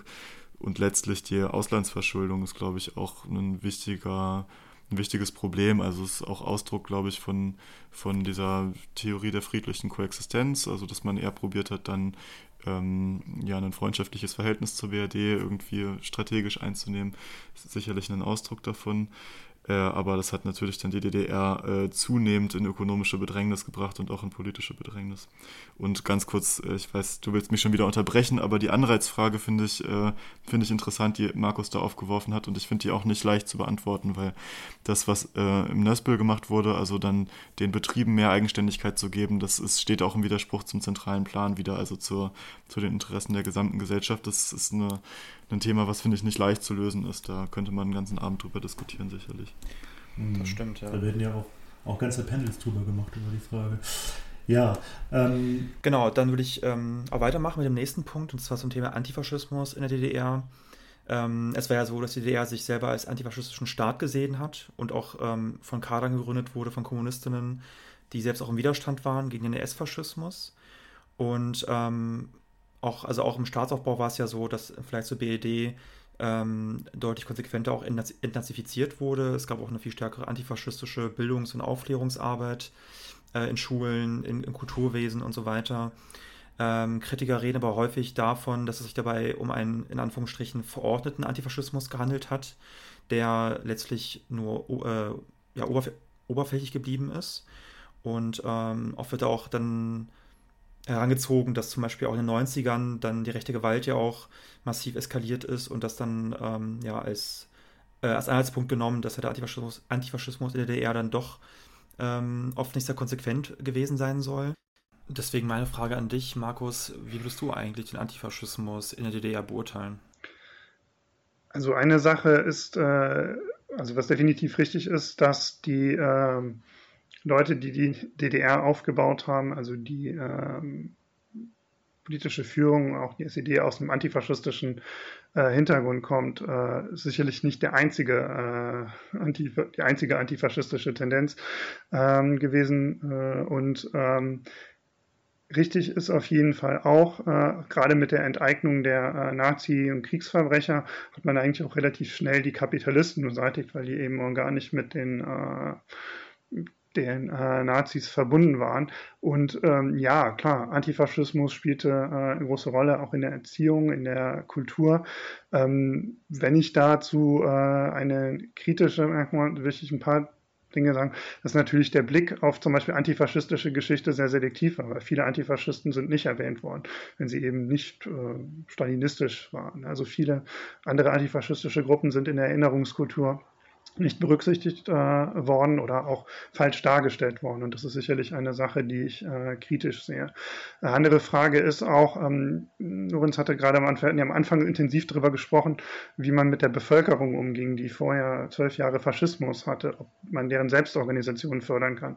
Ähm, die taktische, die Taktiererei der SED ging zum Beispiel auch in den 50er Jahren, also Ende der 40er Jahre, sogar eine dieser Blockparteien, die dann irgendwann in der Volkskammer auch waren, also auch bis zum Schluss existiert haben, war zum Beispiel die NDPD. Das war eine Partei, die äh, ehemalige Offiziere der äh, Wehrmacht äh, und äh, auch Leute mit Nazi-Vergangenheit versucht hat, in den Staat zu integrieren und das durchaus mit nationalistischen Inhalten gemacht hat. Also die haben dann zum Beispiel in den 50ern Pagnen gemacht für äh, Kampf aller deutschen Patrioten gegen die Ami-Kriegsgangster und so. Das ist schon ähm, gewisses äh, Nutzen auch von nationalistischer äh, Propaganda. Das ist ein politisch großes Problem gewesen. Und dann ist es natürlich auch ein bisschen die Frage bei äh, Internationalismus, ähm, wie stark wurde das äh, real umgesetzt? Also da ist, ist, fast schon wieder ein Thema für sich, äh, wie zum Beispiel der DDR-Staat. Wir kritisieren ja heute zu Recht den Umgang mit äh, ähm, Leuten, migrantischen Arbeitern. Wie ging man zum Beispiel mit den äh, Vertragsarbeiterinnen um? Also zum Beispiel gibt es tatsächlich so äh, Fälle, dass vietnamesische Vertragsarbeiterinnen, wenn sie äh, schwanger wurden, dass sie abgeschoben wurden. Es gab reale, äh, es gab nicht, äh, also man sollte eigentlich von einem Staat, der einen sozialistischen, internationalistischen Anspruch hat, eben auch erwarten, dass sie dieses äh, Völkerfreundschaft auch im täglichen Leben praktiziert. Und da gab es doch ziemlich große ähm, Probleme, die es leichter gemacht haben, äh, die den Nazis später leichter gemacht haben. Wobei ich trotzdem sagen muss, ich meine, das ist eine Frage der Gewichtung. Also es ist in den letzten Jahren bei dem ganzen DDR-Diskussionen im bürgerlichen Establishment modern geworden, ganz intensiv über solche Sachen zu berichten.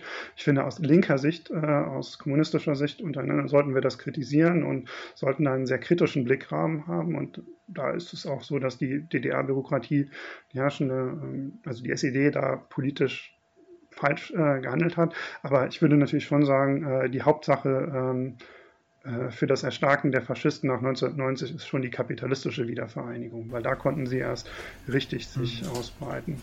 Mhm. Ähm, ja. Ja, danke dir. Okay, Lorenz.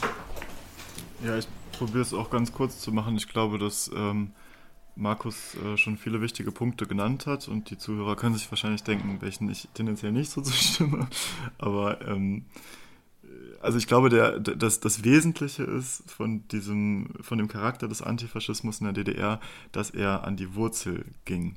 Und wir würden ja als Marxisten sagen, dass der, ähm, dass der Faschismus eine Form des Kapitalismus ist, also eine sehr äh, autoritäre Form des Kapitalismus und äh, dass um na, ja, nachhaltig antifaschistisch sozusagen ähm, sein zu können, muss der Kapitalismus überwunden werden. Und das wurde, äh, das wurde in der DDR gemacht. Es wurde die ähm, kapitalistische Klasse, die den Faschismus vorher aufgebaut hat, äh, die auch in bestimmten historischen Situationen wieder ein Interesse daran haben kann, den Faschismus aufzubauen, die wurde entmachtet. Und ich glaube, das ist äh, der wichtigste Punkt eigentlich, auch gerade in Abgrenzung zur Bundesrepublik, wo eben äh, das gar nicht gemacht wurde es wurde natürlich auch sehr spezifisch, äh, ja, wurden, wurden Nazis äh, ja, aufgedeckt. Also wir hatten das eben schon vom, äh, vom MFS im, äh, in der DDR selbst, aber auch nach außen hin. Also es gibt dieses Braunbuch, was äh, in der DDR äh, erarbeitet wurde. Da ging es um, also da wurde eine Auflistung gemacht von ja, von, von Kriegsverbrechern, Nazis und so weiter, die jetzt in der Bundesrepublik äh, in Schlüsselpositionen sitzen. Mit, äh, ja, also das ist selbst zu empfehlen übrigens. Ja. ja. Mhm. Und das war auch, ich glaube, es ist sogar immer noch verboten in der Bundesrepublik. Also da wurde schon auch sehr intensive Arbeit gemacht und ähm, ähm, ja, und sonst verordneter Antifaschismus, ich finde das ein bisschen ein, ein, komischer Vorwurf irgendwie. Ich also weiß gar nicht so richtig, was ich darauf antworten soll. Dann mussten, die Leute, dann mussten die Kinder alle ins KZ gehen. Das war ja schlimm, dass man sich das mal angucken sollte. Ich verstehe nicht so ganz, wie, äh, wie ich darauf reagieren soll. Ansonsten, äh, ja, rechte Gewalt würde ich Markus auf jeden Fall zustimmen. Das ist äh, im Wesentlichen eigentlich äh, ähm, ja ein Produkt eigentlich der Wiedervereinigung ist, der krassen Herabwürdigung, Entmündigung der Bevölkerung, dass die dann den Rattenfängern hinterhergelaufen sind. Wenn es keine linke Perspektive mehr gibt, aus der man gerade kommt, dann wird die Rechte einem präsentiert und es ist ja vor allem auch durch die Westführung eigentlich fast aller Nazi-Strukturen in Ostdeutschland auch relativ klar, von wo das aufgebaut wurde. Gucken wir uns jetzt die AfD an oder früher auch wirklich die äh, ähm, ja, Michael Swirzek und so weiter, also die führenden Köpfe der Faschisten sind ja aus dem Westen ganz strategisch in den Osten gegangen, um da dann ihre Agenda durchzusetzen. Hm. Okay. Ähm, jetzt hätte ich eine Frage äh, direkt an dich, Markus, ähm, die eher auf eine, eine ähm, ja, trotzkistische Kritik zielt.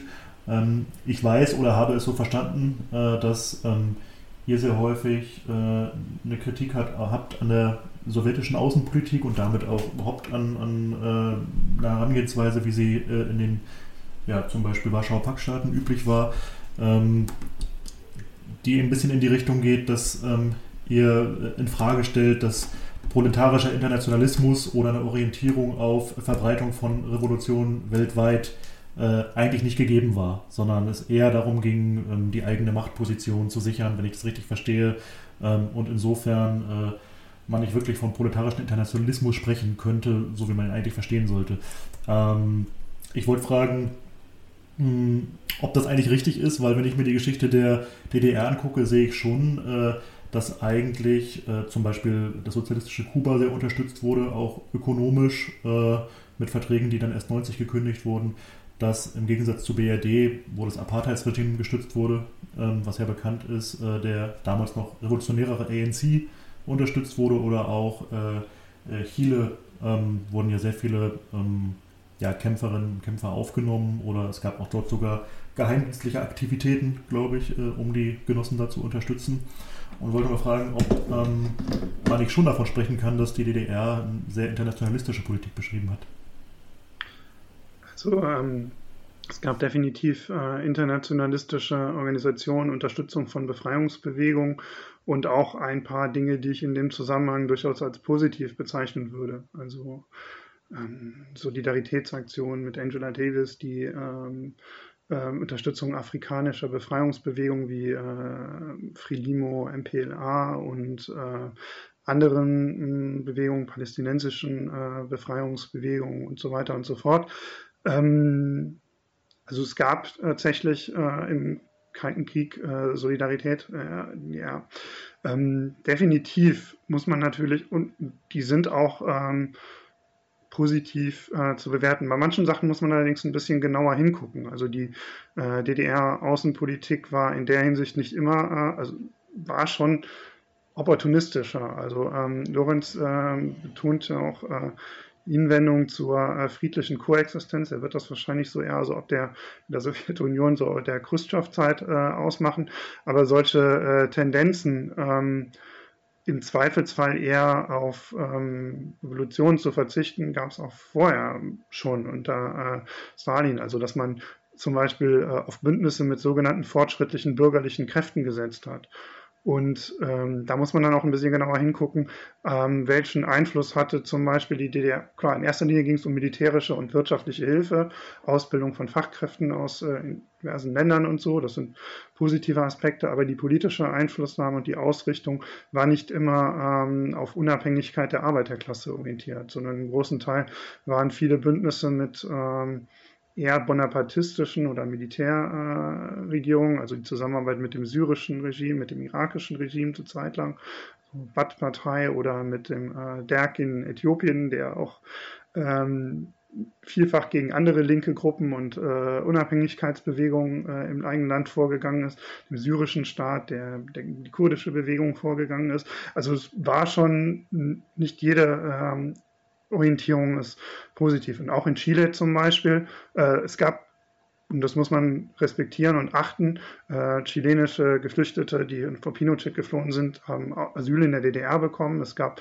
intensive Zusammenarbeit, aber die Zusammenarbeit zum Beispiel der DDR-Regierung äh, war vor allem mit der kommunistischen Partei in Chile und die war zum Beispiel in der Unidad Popular immer die, die am intensivsten ähm, für Bündnisse mit dem fortschrittlichen bürgerlichen Teil, wie eigentlich äh, mit dem fortschrittlichen Bürgertum argumentiert hat, im engsten Sinne für Volksfrontpolitik, für Orientierung an Bündnissen mit Bürgerlichen und innerhalb dieser chilenischen äh, politischen Landschaft schon innerhalb der linken Parteien so mit die rechteste gewesen ist. Und das hat ein bisschen damit zu tun, dass es äh, Tendenzen gab, äh, Volksfrontpolitik, also eben statt Einheitsfront der Arbeiterklasse, äh, Bündnisse mit Bürgerlichen und äh, irgendwann dann auch äh, These der friedlichen Koexistenz, der Entspannungspolitik und das, so was man sagen muss, dass der Internationalismus der DDR auch sehr ambivalenten äh, Charakter hatte.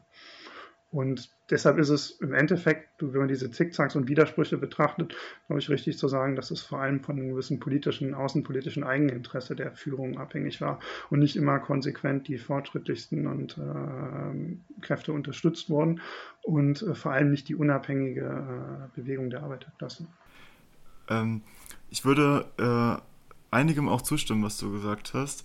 Und zwar, also die internationale Strategie, der, die im kommunistischen Lager damals ähm, ähm, praktiziert wurde, ist auf jeden Fall äh, kritikwürdig. Also die friedliche Koexistenz äh, hat sich auf jeden Fall darin ausgedrückt, dass man äh, es auch mal versucht hat, äh, ja, sich ähm, andere kapitalistische Länder, mit denen man auch gerade irgendwie gute Wirtschaftsbeziehungen pflegt, nicht zu sehr zu verärgern. Das war nicht das Primäre. Durchaus hat man natürlich sich schon klar auf eine Seite im Klassenkampf gestellt, aber das ist zunehmend äh, zu einem Faktor geworden und ich denke, dass ähm, äh, ja, das können wir irgendwie äh, kritisieren, aber wir sollten es, glaube ich, meiner Meinung nach konstruktiv kritisch diskutieren in einem solidarischen Verhältnis zu der DDR. Ähm, ich glaube, man kann an sehr vielen Stellen trotzdem herausstellen, warum sich die, der Internationalismus der DDR sehr stark, ähm, ja, unter, also natürlich unterscheidet zu dem ähm, internationalen Agieren von kapitalistischen Ländern oder so. Genau, ich arbeite äh, gerade an einer Broschüre für die Tricontinental und setze mich da auch zufälligerweise gerade genau auseinander mit der DDR-kubanischen Wirtschaftsbeziehung. Und das ist extrem interessant, sich das mal anzuschauen. Also ne, es ist auf jeden Fall erstmal eine sehr negative Handelsbilanz für äh, die DDR immer gewesen. Also dass äh, sie schon sehr viel mehr in die DDR gesteckt haben, als sie da rausbekommen haben, wenn man das jetzt mal so rein in, in Werten äh, messen möchte. Aber es war vor allem eben auch der Fokus, also auch auf eine Förderung der Eigenständigkeit der Länder, anstatt die eben abhängig zu machen, äh, was ja die normale Strategie eigentlich von kapitalistischen Ländern ist. Da gibt es dann, also ich hatte da jetzt eine, ein so ein Beispiel letztens untersucht, wo äh, die DDR versucht hat, Kühe zu züchten, die äh, den tropischen Bedingungen entsprechend äh, leben können und viel Milch abgeben, weil Kuba abhängig war von äh, dem Milchpulver, was immer aus der DDR geliefert wurde, um ja Kuba sozusagen eine eigenständige Milchversorgung äh, gewährleisten zu können oder so. Und das sind äh, schon spannende Sachen, finde ich. Und ähm, ich, ja, ich kann jetzt gar nicht so genau darauf eingehen, welche Kräfte die DDR alles wie unterstützt hat, aber es war auf einer politischen Ebene, sind ja schon viele ähm, kommunistische Organisationen und Befreiungsbewegungen gewesen, die auch konkret materiell und finanziell unterstützt wurden. Konkret in Deutschland ist es ja die DKP gewesen, die wirklich viel, viel Geld von äh, aus der DDR immer bekommen hat und so und ähm, ja, ich denke, also dass sich da schon ein starker Klassencharakter irgendwie widerspiegelt. Ne? Angela Davis hast du genannt, es gab ja ganz viel anderes, Spendenaktionen für Vietnam und so weiter und so fort. Zu der Vertragsarbeit, ähm, die du ja vorhin schon angeschnitten hast, da würde ich jetzt, glaube ich, nicht so eingehen. Das wäre auch nochmal ein spannendes Thema, aber das geht jetzt wahrscheinlich zu weit. Ja, danke euch beiden erstmal für eure Antworten. Ich würde an der Stelle ganz gerne erstmal noch einen kleinen Themenwechsel machen und ähm, wieder mehr Richtung Innenpolitik gehen. Und zwar ist es ja so, dass oft ja auch, wenn es um die DDR geht, ja auch kritisch bemängelt wird, dass zum Beispiel ähm, ja, dass es wenig Raum gegeben haben soll für offene Debatten und, ähm, und Kritik, was sich zum Beispiel auch wiedergespiegelt haben soll ähm, in den Staatsmedien, dass es dort eine Kluft gegeben haben soll zwischen der Berichterstattung und ähm, ja, den wirklichen Verhältnissen und auch vor allem den Missständen.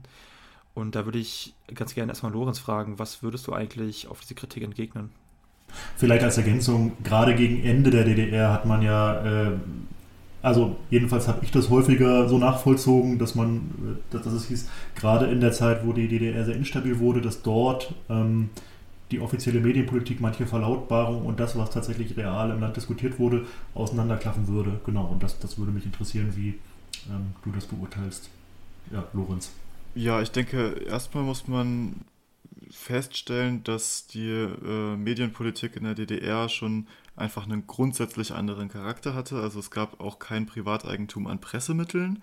Das heißt, ähm, ja, also die äh, Verlage waren in gesellschaftlichem Eigentum und das ändert natürlich sehr, sehr stark ihren Charakter. Es ist kein Sensationsjournalismus mehr, der probiert, ähm, ja, irgendwie mit irgendwelchen Halblügen oder äh, wie auch immer möglichst große Aufmerksamkeit äh, zu erreichen, sondern es ging irgendwie um eine Informationspolitik.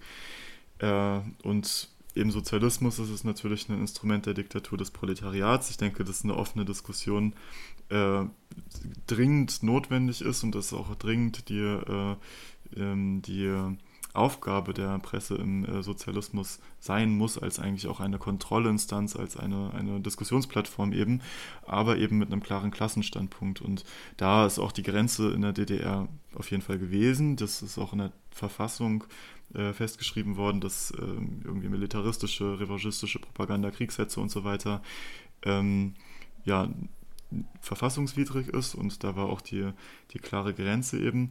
Und äh, ja, trotzdem hat sich die, diese Offenheit der Diskussion in der DDR sehr negativ entwickelt. Und zwar muss man das da auch wieder in der Entwicklung sich eben anschauen, gerade am Anfang zur Ära ähm, Pieck und äh, Grotewohl und Ulbricht später gab es schon eine sehr, sehr lebhafte, differenzierte äh, ähm, ja, Presse, die äh, wirklich kein Blatt vor den Mund genommen hat. Und das hat sich zunehmend verschlechtert. Und also zum Beispiel Schabowski, da hatte ich mir so ein Zitat rausgeschrieben vom Ende der DDR. Äh, genau, Zitat, der Gegner kritisiert uns schon genug, wir müssen es nicht auch noch selbst tun. Das ist natürlich fatal. das, äh, ähm, ja, und da müssen wir uns, glaube ich, sehr genau anschauen, äh, warum diese Entwicklung so vonstatten gegangen ist. Es ist halt wirklich viel eigentlich dieses Ding gewesen. Ähm, ja, wir müssen jetzt hier auch mal die schönen Seiten beleuchten, weil alle gucken Westfernsehen und sehen dann da nur die schlimmen Sachen über die DDR. Aber das ist natürlich keine vernünftige Kommunikationspolitik. Hm. Markus, ähm, willst du dazu noch was sagen? Äh, Oder ja, ich würde noch gerne was dazu sagen. Ja, gerne. Also ich würde tatsächlich äh, Medien doch im weitesten Sinne fassen, also so Zeitungen, Fernsehen, also die klassischen Nachrichtenmedien und äh, Social-Medien bis hin zu Verlagen und äh, Social Media in der DDR war, war ganz schlecht, glaube ich. Bitte was? Social Media in der DDR war ganz schlecht, habe ich gehört. Nein, war ein schlechter Witz. Okay, mach weiter. Ja, wobei das tatsächlich eine äh, Frage ist, wie das, wie das, das ausgewirkt hätte, wenn es das gegeben hätte. Ja. Weil ich glaube, da sind wir nämlich bei einem ganz großen äh, Problem. Also ich sehe die äh, Medien- Presselandschaft in der DDR als nicht besonders äh, lebhaft und demokratisch und auch nicht am Anfang. Äh, vielleicht Anfang in den ersten Jahren Aufbruch äh, so in den 40er Jahren und so, aber spätestens mit der äh, Stalinisierung war das nicht mehr der Fall. Also man muss auch sagen, ähm, der äh, Tonfall gegen betone nochmal, gegen politische Gegner, also Leute wie ich sind in DDR-Medien in den 50er Jahren als Gestapo-Agenten und Faschisten bezeichnet worden, die man am besten ins Gefängnis wirft oder erschießt. Also das ist der ähm. Ich habe jetzt leider in der Vorbereitung nicht ein paar schöne Zitate aus der Presse dieser Zeit da, aber ich glaube, da kann man ein paar, ähm, kann man einige Sachen sich äh, ausführen. Aber das geht jetzt auch weniger darum. Also es war schon nicht so, dass es, äh, also es gab verschiedene Aspekte. Erstens war es natürlich eine monopolisierte Presse, also eine Parteiführung, die ziemlich deutlich bestimmt hat, also bis hin zu dem, was in den Nachrichten kam. Es wurde das ziemlich genau vorgegeben von zentraler Stelle. Es gab keine Pluralität und ich meine natürlich, auch da möchte ich unterscheiden, es ist gut, wenn es, wenn Faschisten und ähm, Kriegssetzer äh, keine äh, Chance haben, äh, äh Presse zu machen. Ich will auch verhindern, dass die das machen können. Es ist ein elementares Interesse der Arbeiterklasse, sich davor zu schützen. Aber äh, es gab auch keinen Pluralismus innerhalb der Linken. Äh, und äh, es fehlte vor allem auch diese äh, kritische Auseinandersetzung. Ab und zu gab es das tatsächlich mal, aber äh, das durfte, es war halt immer in einem sehr, sehr engen Rahmen. Ähm, dann finde ich übrigens auch im gesamten äh, kulturellen, äh, publizistischen Wesen ist schon sehr, sehr viel zensiert worden. Äh, ich möchte sagen, ähm, Lenin hat immer geschrieben, zehn Tage, die die Welt erschütterten. Ähm, also Beschreibung über die Oktoberrevolution sei das beste Buch, was es darüber gegeben hat. John Reed zu seinem persönlichen Freund erklärt und das in der Sowjetunion äh, publiziert. In die DDR hat das bis in die 60er Jahre verboten, weil Leo Trotsky, Grigori Sinoviev und Kamenev dort als Revolutionäre vorkommen. Ich habe übrigens eine Ausgabe davon in den 60ern, da hat man das tatsächlich gedruckt im Rahmen einer Re Reformpolitik. Und da gibt es aber ellenlange Vorworte, wo immer drin steht, hier irrt sich John Reed äh, in Wirklichkeit war Sinoviev eigentlich ab 1918 ein äh, Faschist, also ein Spion der englischen und französischen Imperialisten und so. Und 1936 wurde das aufgedeckt und so. Also auf dem Niveau war dann die ähm, Auseinandersetzung auch mit Geschichte. Und ich finde, eine revolutionäre Organisation soll eigentlich immer Gedächtnis der Arbeiterklasse sein, soll die Wahrheit aufdecken oder sie zumindest diskutieren. Aber Schriften, die ich wichtig finde, Schriften von Leo Trotsky äh, zum Beispiel, waren in der DDR verboten. Da, es ist nicht nur so, dass die keinen Einfluss hatten, sondern konnte man nicht äh, ins ein, ins Land lassen, wurde nicht diskutiert und äh, auch der ganze ähm, politische und historische Diskurs war schon so, da gab es ja auch einen Begriff Objektivismus, wenn man sich die, das, was wir heute normal finden, sich die verschiedenen Standpunkte anzugucken, das gegenzulesen, dann kann man ja immer noch sagen, das ist falsch. ähm, das war zum Beispiel gar nicht möglich. Und das hat natürlich dann auch dazu geführt, dass es sehr viel Interesse an, äh, das haben zum Beispiel auch die Kapitalisten ausgenutzt. Und deshalb haben viele Leute tatsächlich äh, Westfernsehen geguckt, weil sie da ein bisschen mehr Informationen bekommen konnten. Weil sie zum Beispiel auch mehr bekommen konnten, äh, sehen konnten, als 1986 Tschernobyl hochging und die DDR-Medien darüber nicht berichtet. Im Westen konnte man das sehen. Und das ist natürlich ziemlich problematisch, dass dann tatsächlich kapitalistische Medien äh, für äh, Menschen attraktiver sind, weil die bestimmte Sachen einfach diskutieren. Also das war ein sehr, sehr großes, besonders ein riesengroßes Problem, dass dieser offene Diskurs äh, äh, fehlte. Wobei ich natürlich für einen äh, Klassenstandpunkt bin, aber auch innerhalb dieses Klassenstandpunkts gibt es verschiedene Tendenzen. Hm, ich würde jetzt zu dem äh, Punkt kommen, der ja für viele bis heute eigentlich sehr entscheidend ist. Äh, wir haben über den Anfang der DDR gesprochen und äh, jetzt müssen wir mal ja, über die Endphase äh, zu sprechen kommen.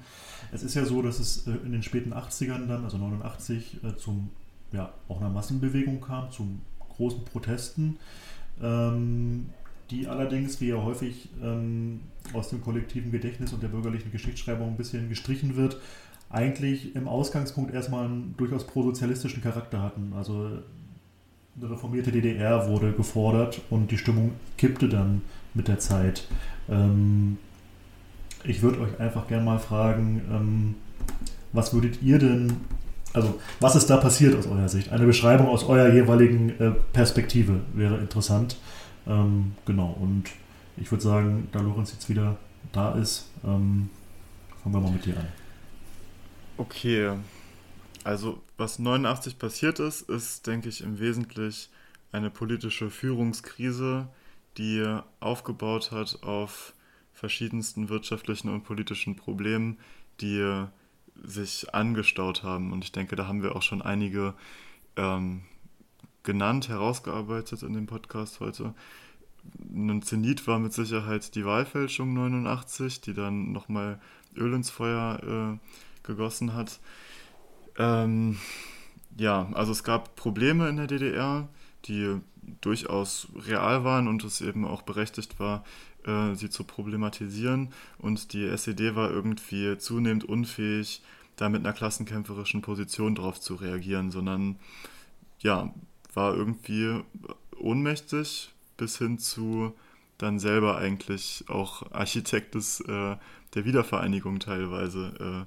Äh, ja, mit der neuen Führung um Gysi dann äh, und ähm, ja, also mit Modro und Gysi äh, wurde dann ja eigentlich auch nicht mehr wirklich viel gegen die Konterrevolution gemacht von äh, Seiten der SED aus. Da musste natürlich viel passieren, damit das möglich ist, dass eine äh, ja, sozialistische Partei das mit sich äh, machen lässt. Da müssen wir uns, glaube ich, sehr genau auch nochmal anschauen, wie es eigentlich dazu kommen konnte, dass die SED eben den Sozialismus nicht mehr verteidigt hat, sondern ihn dann abgeschafft hat am Ende oder auch warum, äh, ja, warum die Bevölkerung nicht irgendwie, also es gab ja eigentlich Mechanismen, die dafür vorgesehen waren, dass die Bevölkerung eine Kontrollinstanz also hat. Also das waren ja beispielsweise die Wahlen von der Einheitsliste, die ja nur der Abschluss von einem demokratischen Prozess waren.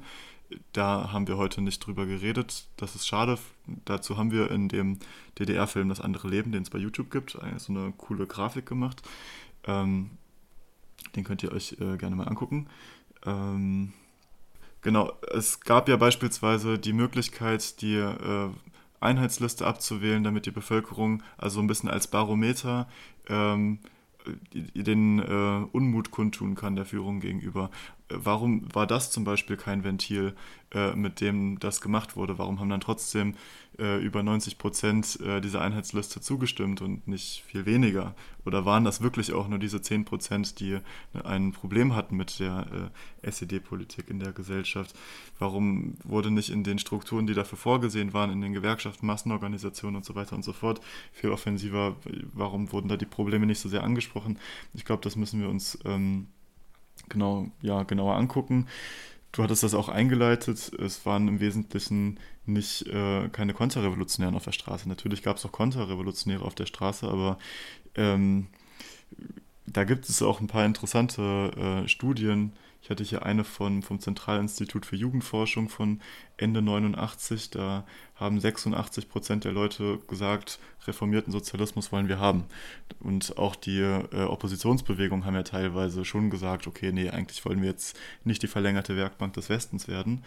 Ähm, das heißt, ja, diese, dass das als Konterrevolution sozusagen an sich äh, gewertet wird, ist, glaube ich, ähm, äh, nicht richtig, sondern ist wirklich eine politische Führungskrise äh, von der SED gewesen äh, und dann ein Eingreifen, ein bewusstes Eingreifen von ähm, vom Westen und ein Kapitulieren oder ein, ein Mitmachen der SED im Wesentlichen. Äh, also das, was 53 eigentlich missglückt ist, der ähm, der, der Bundesrepublik die, die Konterrevolution dann zu vollziehen mit dem Volksaufstand. Das ist ihnen dann 89, 90 äh, gelungen am Ende. Ich glaube, äh, dass das schon trotzdem eigentlich ein Punkt ist, an dem ich den stärksten Dissens habe zur SAV. Äh, ich weiß nicht, wie weit wir gleich das noch diskutieren können. Ich hoffe, dass wir uns dann nochmal gegenseitig antworten können. Und zwar ähm, hat die SAV dazu ja eigentlich eine Position gehabt, die sich stark auf die Seite der Opposition da äh, gestellt hat. Also 89 gab es da Forderungen, also der Vorgänger von der SAV war ja dann in der SPD sogar noch äh, da entristisch. Also Forderungen SPD in die Offensive, enteignet den gesamten Besitz der SED-PDS, freie Wahlen jetzt. Freie Wahlen jetzt ist ja also erstmal ein hat er gesagt, wir wollen hier Parlamentarismus, weil das Prinzip war ja kein Parlamentarismus in der DDR, sondern eben mit der Nationalen Front und so weiter hatte das ja eher äh, fast schon eine, eine Rätevorstellung eigentlich. Ähm, dann wurde zum Beispiel auch gefordert, dass äh, die Oppositionsführer nicht mehr mit dem Regime ähm, äh, kooperieren, also sozusagen die Oppositionsführer als das revolutionäre Subjekt und das äh, ja, der, der, der DDR-Staat sozusagen eigentlich als der Feind und damit wurde wirklich, also die, das neue Forum und so weiter, also diese Oppositionsgruppen wirklich als etwas wie eine verhinderte sozialistische Führung betrachtet. Und interessant fand ich dazu auch, dass zum Beispiel auch Spartakist, also auch eine äh, selbsttrotzkistische Organisation, dass der SAV dann auch vorgeworfen hat, sozusagen sich konterrevolutionär in, diesem, äh, in dieser Situation verhalten zu haben. Und äh, da gibt es, glaube ich, auch Parallelen zu heute. In Kuba, da waren ja jetzt gerade auch Proteste vor äh, ein paar Wochen und da gab es jetzt auch diese Stellungnahme von der Socialist Alternative International, wo auch die Proteste eigentlich als die wahren Antikapitalisten irgendwie, die sich eigentlich nur gegen die Wirtschaftsliberalisierung stellen, ähm, äh, so, so dargestellt und die auch eben unterstützt wurden in ihrer äh, Agitation gegen den Staat und ja, ich glaube, da, da, drückt sich einfach, also sowohl bei Kuba als auch dann bei der DDR, so ein, wirkt also ein starker Utopismus wieder aus, weil also ja, also es wird sozusagen für Optionen sich äh, eingesetzt, die sich überhaupt nicht konkret stellen. Also auf Kuba waren nicht die Leute auf der Straße, die äh, gesagt haben, wir wollen jetzt aber die Rätedemokratie haben und in der äh, DDR waren das die Leute, die dann äh, paar Monate später irgendwie mit Deutschlandfahne Wir sind ein Volk gerufen haben. Also es ist, äh, glaube ich, man muss die Sachen schon irgendwie ein bisschen ähm, so sehen, wie sie sind. Und ich glaube, mit diesem äh, Utopismus äh, und dann der faktischen Konfrontation gegen den sozialistischen Staat, äh, ja, hat die SAV da auf jeden Fall eine, eine sehr problematische und konterrevolutionäre Position und auch historisch konterrevolutionäre Rolle gespielt, die sehr stark abzulehnen mhm. ist. Markus, Markus, stimmst du dem zu? Ich stimme doch bestimmt zu, ja, denke ich mir auch.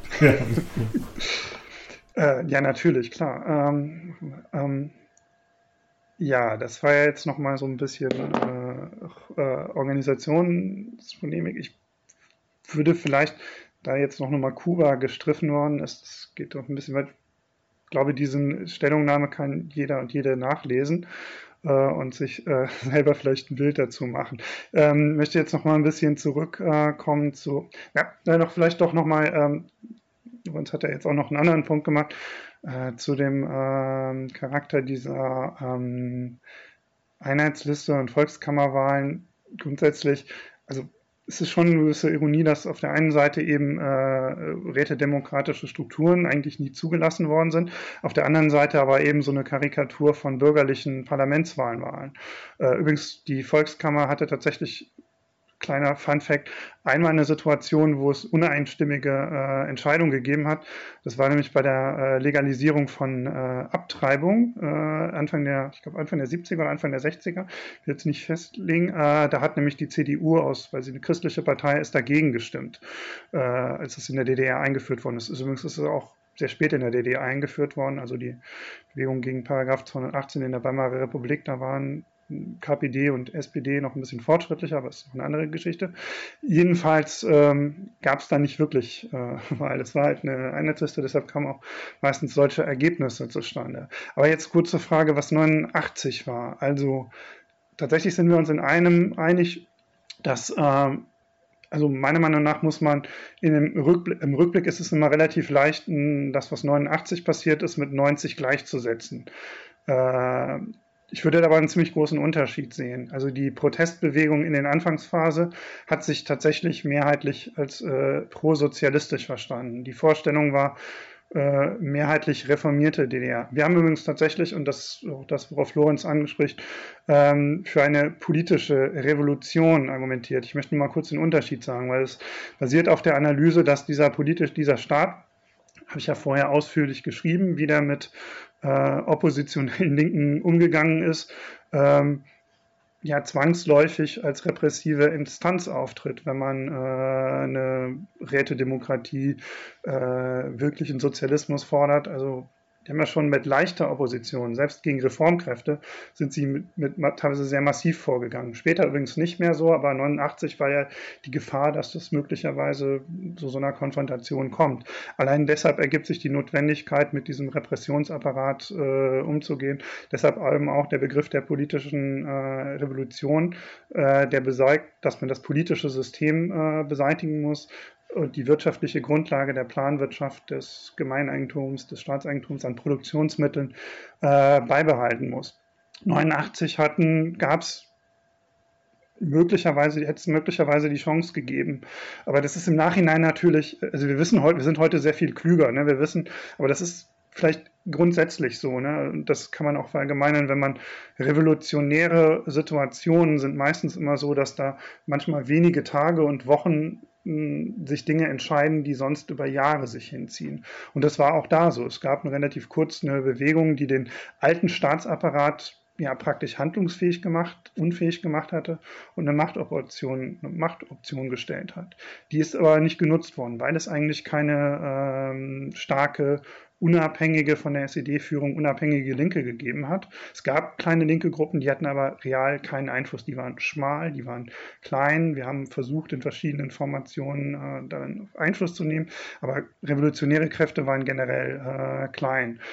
Und die Reformkräfte, die es in der SED gab, ähm, und auch in der Sowjetunion gab, also unter Gorbatschow, das waren schon für Leute, die versucht haben, also Teil der Bürokratie, die versucht haben, ihre äh, Situation dadurch zu retten mit Reformen. Aber die haben das teilweise in, also die haben das in Formen gemacht, die da bin ich tatsächlich auch der Lorenz Meinung, der kapitalistischen Konterrevolution den Weg bereitet haben, indem sie zum Beispiel, also unter der Regierung Modrow ist zum Beispiel die Treuhand gegründet worden. Ne? Also hat da konkret so die ersten Schritte der Wiedervereinigung, äh, der kapitalistischen Wiedervereinigung eingeleitet. Und im Nachhinein ist es immer ein bisschen schwierig, wo man hätte umsteuern müssen. Klar, Ende 89 war unsere Perspektive, den ähm, wir genannt haben, stalinistischen Staat, der auch gegen jede linke Opposition vorgegangen ist, äh, vorzugehen, den abzulösen und eine sozialistische Demokratie zu schaffen. Irgendwann, es ist im Nachhinein würde ich sagen, das war so Wende 89, 90,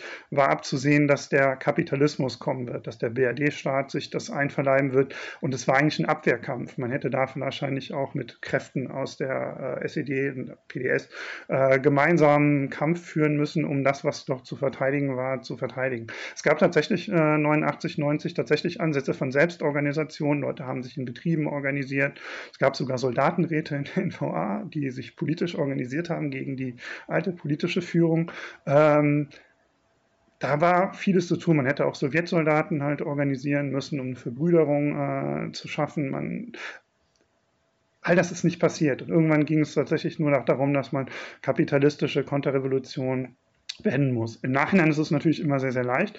Die Herrschenden nutzen das natürlich und sagen, die friedliche Revolution 89 und die Wiedervereinigung 90, das ist ein gerader Prozess, aber tatsächlich gab es da einen Bruch.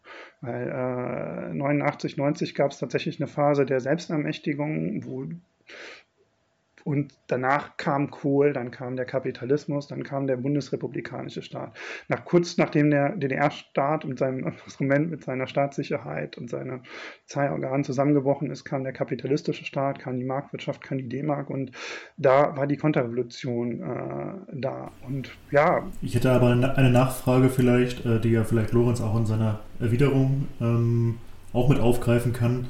Ähm, bist du denn der Meinung, dass es wirklich ein realistischen Spielraum äh, für eine reformierte DDR gegeben hätte oder einen anderen Kurs, weil es ja schon so ist, dass ähm, die ähm, ja, das, das Schicksal der DDR hing ja schon auch an der Sowjetunion und der Situation dort in der Sowjetunion. Also es war nicht vorstellbar, eine eigenständige Politik unabhängig von der Sowjetunion und ähm, ob, oder ob das nicht 89 schon eigentlich vorbei war. Ähm, und die DDR war, war, ja auch an einer Systemgrenze und einer Militärgrenze irgendwie. Also ist das wirklich realistisch gewesen oder ähm, war es nicht eigentlich, waren, waren nicht die Gründe des Scheiterns schon vorher mehr oder weniger vorprogrammiert? Also im Nachhinein ist es natürlich immer sehr, sehr einfach, aber das kann man ja auf jede Situation anwenden. Ich kann ja genauso gut fragen, äh, die Leute, die 2011 in Ägypten auf die Straße gegangen sind, sind die auf die Straße gegangen, damit sie die Militärdiktatur von Sisi haben?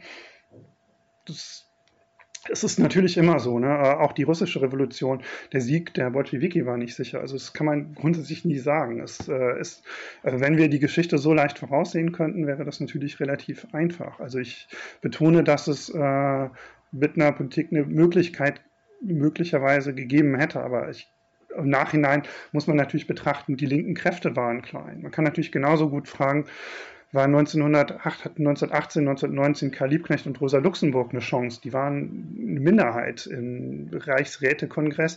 Karl Liebknecht ließ man da nicht mal sprechen. So, ne? Also es ist äh, im Nachhinein natürlich kann man sagen, ja klar, die waren immer klein. Sicher haben keinen Einfluss ausgeübt und ähm, deshalb ist es ja Nachhinein, ich stelle mir persönlich immer die Frage, wenn ich das rückblickend betrachte, ab wo man eine Kehrtwende gemacht hätte, müsste von der Vorstellung einer politischen Revolution zu einem sehr defensiven Kampf um die Resterrungenschaften zu verteidigen. Das ist ähm, in der Tat eine schwierige Frage, aber es ist natürlich im Nachhinein immer relativ einfach, das aus dem Rückblick zu sagen. Für sowas gab es nie eine Chance. Ah, genau, ein wichtiger Aspekt, den du betont hast, ist auf die Sowjetunion hingewiesen. Klar, eine ähm, sozialistische, also eine politische Revolution in der DDR, wie ich sie nenne, die wirkliche rätedemokratischen Sozialismus geschaffen hätte, hätte nicht auf dieses kleine Land beschränkt sein müssen. Es hätte Auswirkungen auf andere Länder des Ostblocks haben müssen, aber auch auf die Bundesrepublik haben müssen. Und das ist ähm, ähm, nicht der Fall gewesen, aber das war eine unbedingbare Voraussetzung. Aber da kann man auch optimistisch sein, dass Revolution, weil in einem haben die Kapitalisten immer recht, also die haben ja diesen Begriff von Domino-Theorie, das äh, tatsächlich so, wenn in einem Land Revolution ausbricht, hat das Auswirkungen auf andere. Also die interpretieren das konterrevolutionär, aber das äh, kann man auch als revolutionär äh, richtig sehen. Also es ist ähm, es hätte nicht innerhalb der DDR beschränkt sein müssen. Aber im Nachhinein ist es immer total einfach zu sagen, was möglich gewesen wäre. Man muss einfach nur sehen, äh, und das finde ich in der Rückblick seriös, weil alles andere ist ein bisschen Spekulation, ähm, dass es tatsächlich einen Umsprung gegeben hat. Es gab ein kurzes Zeitfenster, was eine Chance geboten hat und es, die politische Revolution ist aufgrund der Schwäche der Linken und aufgrund des internationalen Kräfteverhältnisses in eine kapitalistische Konterrevolution abgeglitten. Ich glaube, äh, Markus hat auf jeden Fall recht damit, dass das äh, nicht so leicht beantwortbar ist, äh, ja, was hätte sein können oder so. Das ist immer eine sehr spekulative Frage. Und natürlich gibt es die Möglichkeit, also es haben ja auch ein paar Länder die Konterrevolution nicht mitgemacht, auf Kuba beispielsweise. Ähm, die sind ja, ja dann noch relativ äh, äh, treu ihrem Kurs geblieben, im Gegensatz zu anderen Ländern wie Vietnam oder so, für eine ganze Weile. Äh, ich bin mir nicht sicher, ob das in, im Fall der DDR funktioniert hätte, weil eben auch die, ähm, die Umkreisung dann einfach vom kapitalistischen Ausland äh, und halt der Wegfall von äh, diversen Handelspartnern schon eine sehr komplizierte Situation gewesen wäre. Gerade auch äh, die wirtschaftliche oder der, also der Konsumstandard, der einfach nicht an den des Westens rangekommen ist, hätte sich ja nochmal deutlich verschlechtert, was ja auch ein, einer der wesentlichen Punkte war, weshalb die Leute auch dann auf die, also nicht, nicht unbedingt der wesentliche, aber schon auch ein wichtiger Grund äh, für den Unmut in der Bevölkerung. Das sind Sachen, die hätten sich, glaube ich, ver, verschärft und da, da gab es nicht den, den revolutionären Rückhalt in der Bevölkerung, wie das, das auf Kuba gab. Das ähm, genau ist, ist spekulativ. Ich glaube, ähm, was auf jeden Fall wichtig gewesen wäre, dass die, wenn die, also eine Oppositionsbewegung oder generell eine Bewegung auf der Straße, die für Reformen kämpft oder für einen reformierten Sozialismus, dass da auch möglichst äh, klare Forderungen und klare Ziele ähm, ja, da, da drin verkörpert sind. Also sowas wie freie Wahlen oder so. Was heißt das denn? Also wollt ihr, also soll da ein, ein bürgerliches Parlament jetzt in dem Sinne irgendwie äh, hingestellt werden, wäre das gut? Ich glaube nicht eigentlich. Also man müsste, also es wäre glaube ich gut gewesen, wenn äh, die, die realen Probleme sich analysiert wäre, was wären die drei, vier zentralen Forderungen, damit äh, die gelöst werden können, falls es die überhaupt gegeben hätte. Und ähm, dann hätte es vielleicht auch im Rahmen des, äh, des also im Rahmen des grundsätzlichen Staatsaufbaus vielleicht halt auch Verbesserungen geben können. Ich glaube, ansonsten mit dieser Destabilisierung, die dann stattgefunden hat, die dann grundsätzlich den Staat in Frage gestellt hat, ähm, ja, war eigentlich die, das Schicksal der DDR in dieser Situation im Wesentlichen besiegelt und ähm, was also die Möglichkeit in der SED zu agieren oder generell in der, in der DDR oder in den staatlichen Strukturen, da habe ich, glaube ich, eine etwas andere Einschätzung als ähm, Markus, auch dieser, dieser Diskussionsbeitrag oder Artikel von, vom Spartakist dazu, also der da gegen die SAV auch äh, spricht, den fand ich ja auch ganz interessant, weil die selbst gesagt haben, unsere Strategie ist es, in der SED die Diskussionen zu führen und äh, zu versuchen, da eben für ein Räte Deutschland äh, ja, zu agitieren. Und das also scheint ja schon mal so zu sein, dass das irgendwie möglich ist äh, oder möglich gewesen ist. Und ähm, ja, ich glaube, also dass es eigentlich die einzige Möglichkeit gewesen wäre, zu versuchen, wirklich in den staatlichen Strukturen die Diskussion zu führen und das von innen heraus zu verändern. Und das äh, wäre, denke ich, auch möglich gewesen und der richtige Weg. Ähm, ich möchte nur kurz sagen, äh, ich nicht so verdammt viel Lust, äh, was in der Diskussion zur äh, DDR ist, diese Organisationspolemik zu machen. Gruppe, die du ein paar Mal angesprochen hast. Äh, ich meine, manche Leute kennen die vielleicht von Demos. Ist ein bisschen ähm, speziell, äh, ich mal so sagen. Aber ähm, was natürlich tatsächlich stimmt, und das ist eine ganz große äh, Frage, wo man taktisch äh, arbeitet. Natürlich, also es Vielleicht auch noch ein bisschen zur Rettung unserer, also bevor jetzt hier anklingt, wir waren ähm, in der Sozialdemokratie gearbeitet und haben gefordert, äh, die SPD an die Macht zu bringen. Das so natürlich alles nicht richtig. Wir haben im Westen entristische Arbeit gemacht. Eine entristische Arbeit heißt, Leute, die das wissen, dass man als Revolutionäre in äh, Massenorganisationen, an Massenparteien arbeitet, oft auch reformistischen und dann ähm, Flügel macht, weil Perspektive ist, dass äh, größere Massenparteien sich über Brüche in sowas entwickeln. Ähm, also eigentlich Spaltung letzten Endes. Und ähm, dann ähm, das haben wir zum Beispiel mit unserer kleinen Gruppe, aber das war wirklich eine sehr kleine Gruppe in äh, Ostdeutschland äh, 1990 zum Beispiel nicht gemacht. Das wäre auch ein bisschen scheiße gewesen, weil die SPD damals schon ziemlich klar auf Kapitalismus äh, war. Und ähm, wir haben da unabhängig agiert, haben zum Beispiel auch mit Teilen der äh, PDS-Jugend zusammengearbeitet. Also wir haben schon auch ähm, drin gearbeitet in SID oder S, äh, dann ab 1990 PDS-Strukturen. Und weil man dazu sagen muss, äh, die äh, SED, Schrägstrich danach PDS, zu der Zeit hatte eher einen Charakter von Auflösung. Ne? Also es war jetzt nicht unbedingt der enthusiastischste Verein, sondern da war es dann eher so, ähm, gab es dann eher so Witze, so dass der Letzte das Licht ausmacht. Das war auch ein bisschen so die Stimmung. Man hat versucht, ähm, das zu retten, was noch da ist. Und ähm, ja, spannender war tatsächlich, also ähm, es gibt tatsächlich viele äh, Rechte, dass es äh, Anfang 1990 sehr viel an Selbstorganisationen gab. Es gab äh, tatsächlich ähm, so, so eine Art Betriebsräte, Leute haben Betriebe besetzt, es gab Hausbesetzungen und so weiter. Es gab schon eine ganze Reihe von Selbstorganisationen und natürlich auch äh, eigenständigen Antifa-Gruppen, weil man sich gegen die Nazis wehren musste. Ähm, sehr, sehr bezeichnend finde ich immer den Umgang damit, äh, also es war 80, 89, 90 mal so ein kurzes Zeitfenster.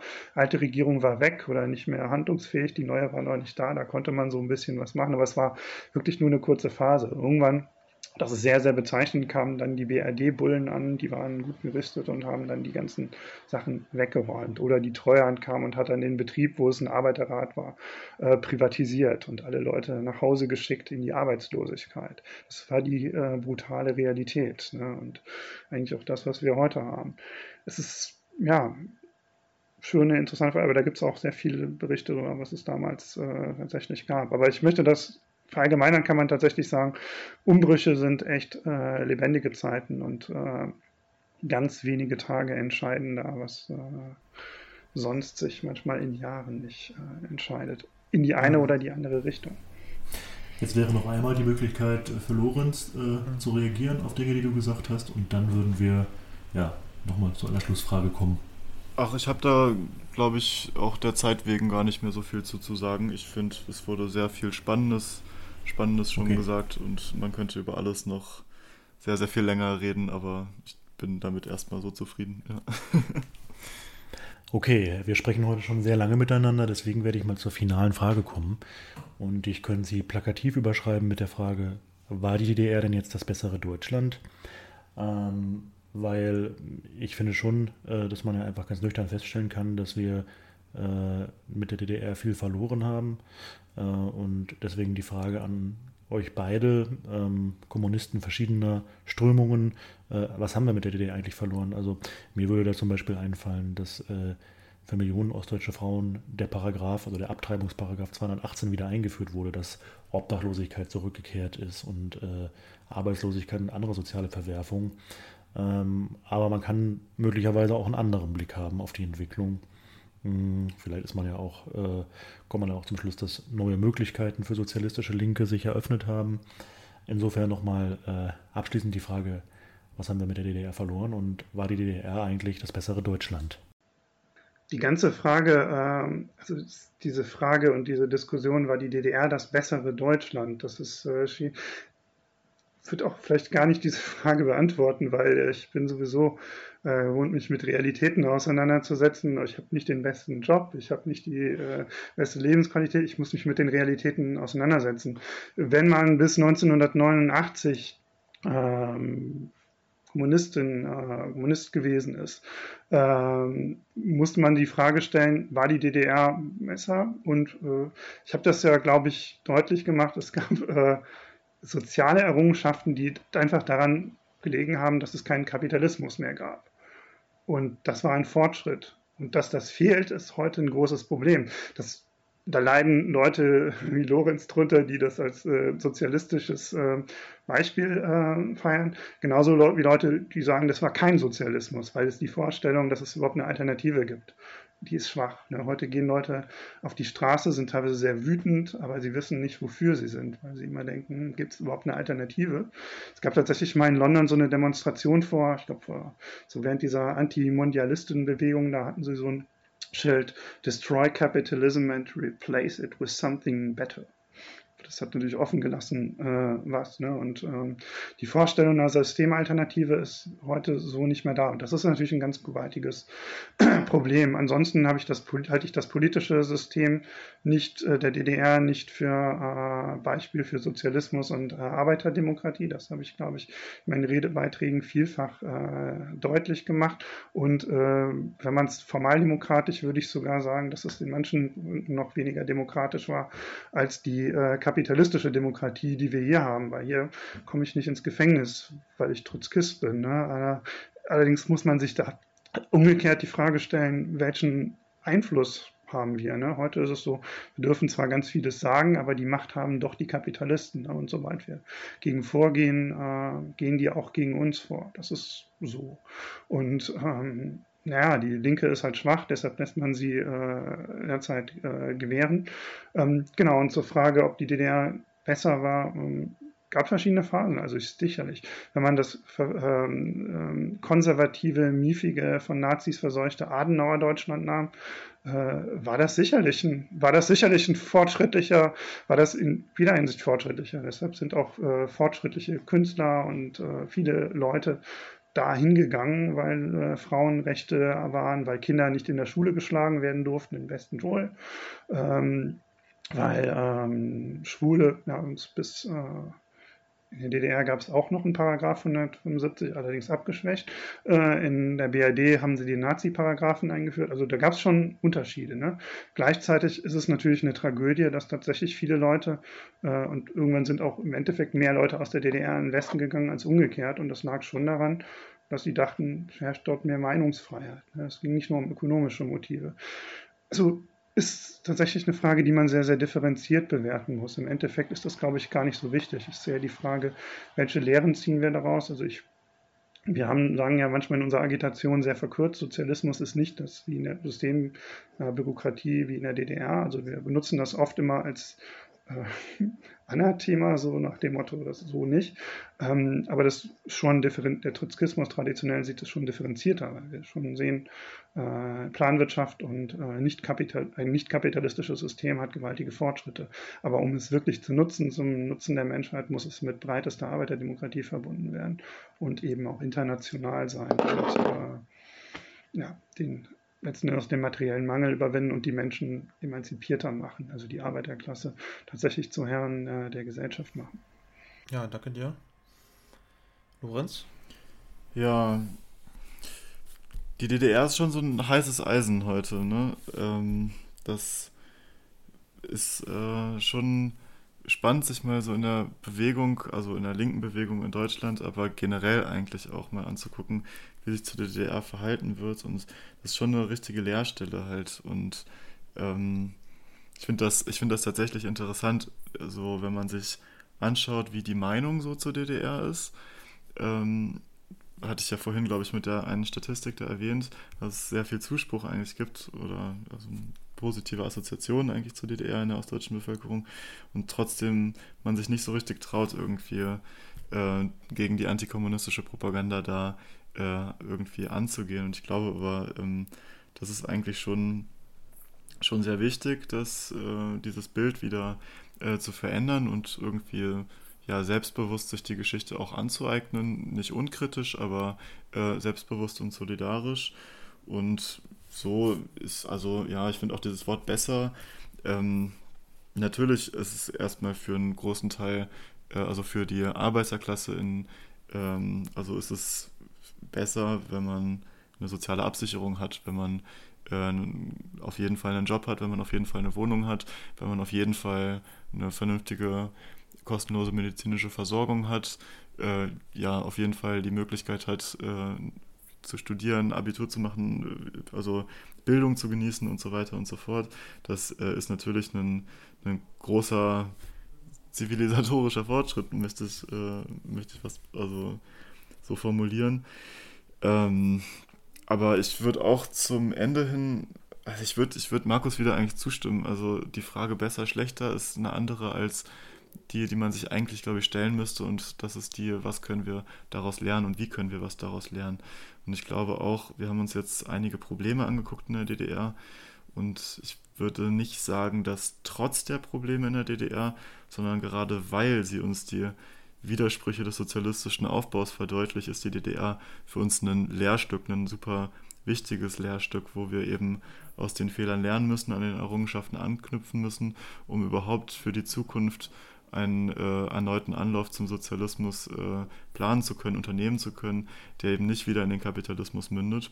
Und eine Voraussetzung dafür ist eben eine, ein offenes und solidarisches Verhältnis zur DDR und äh, keine Dämonisierung, denke ich.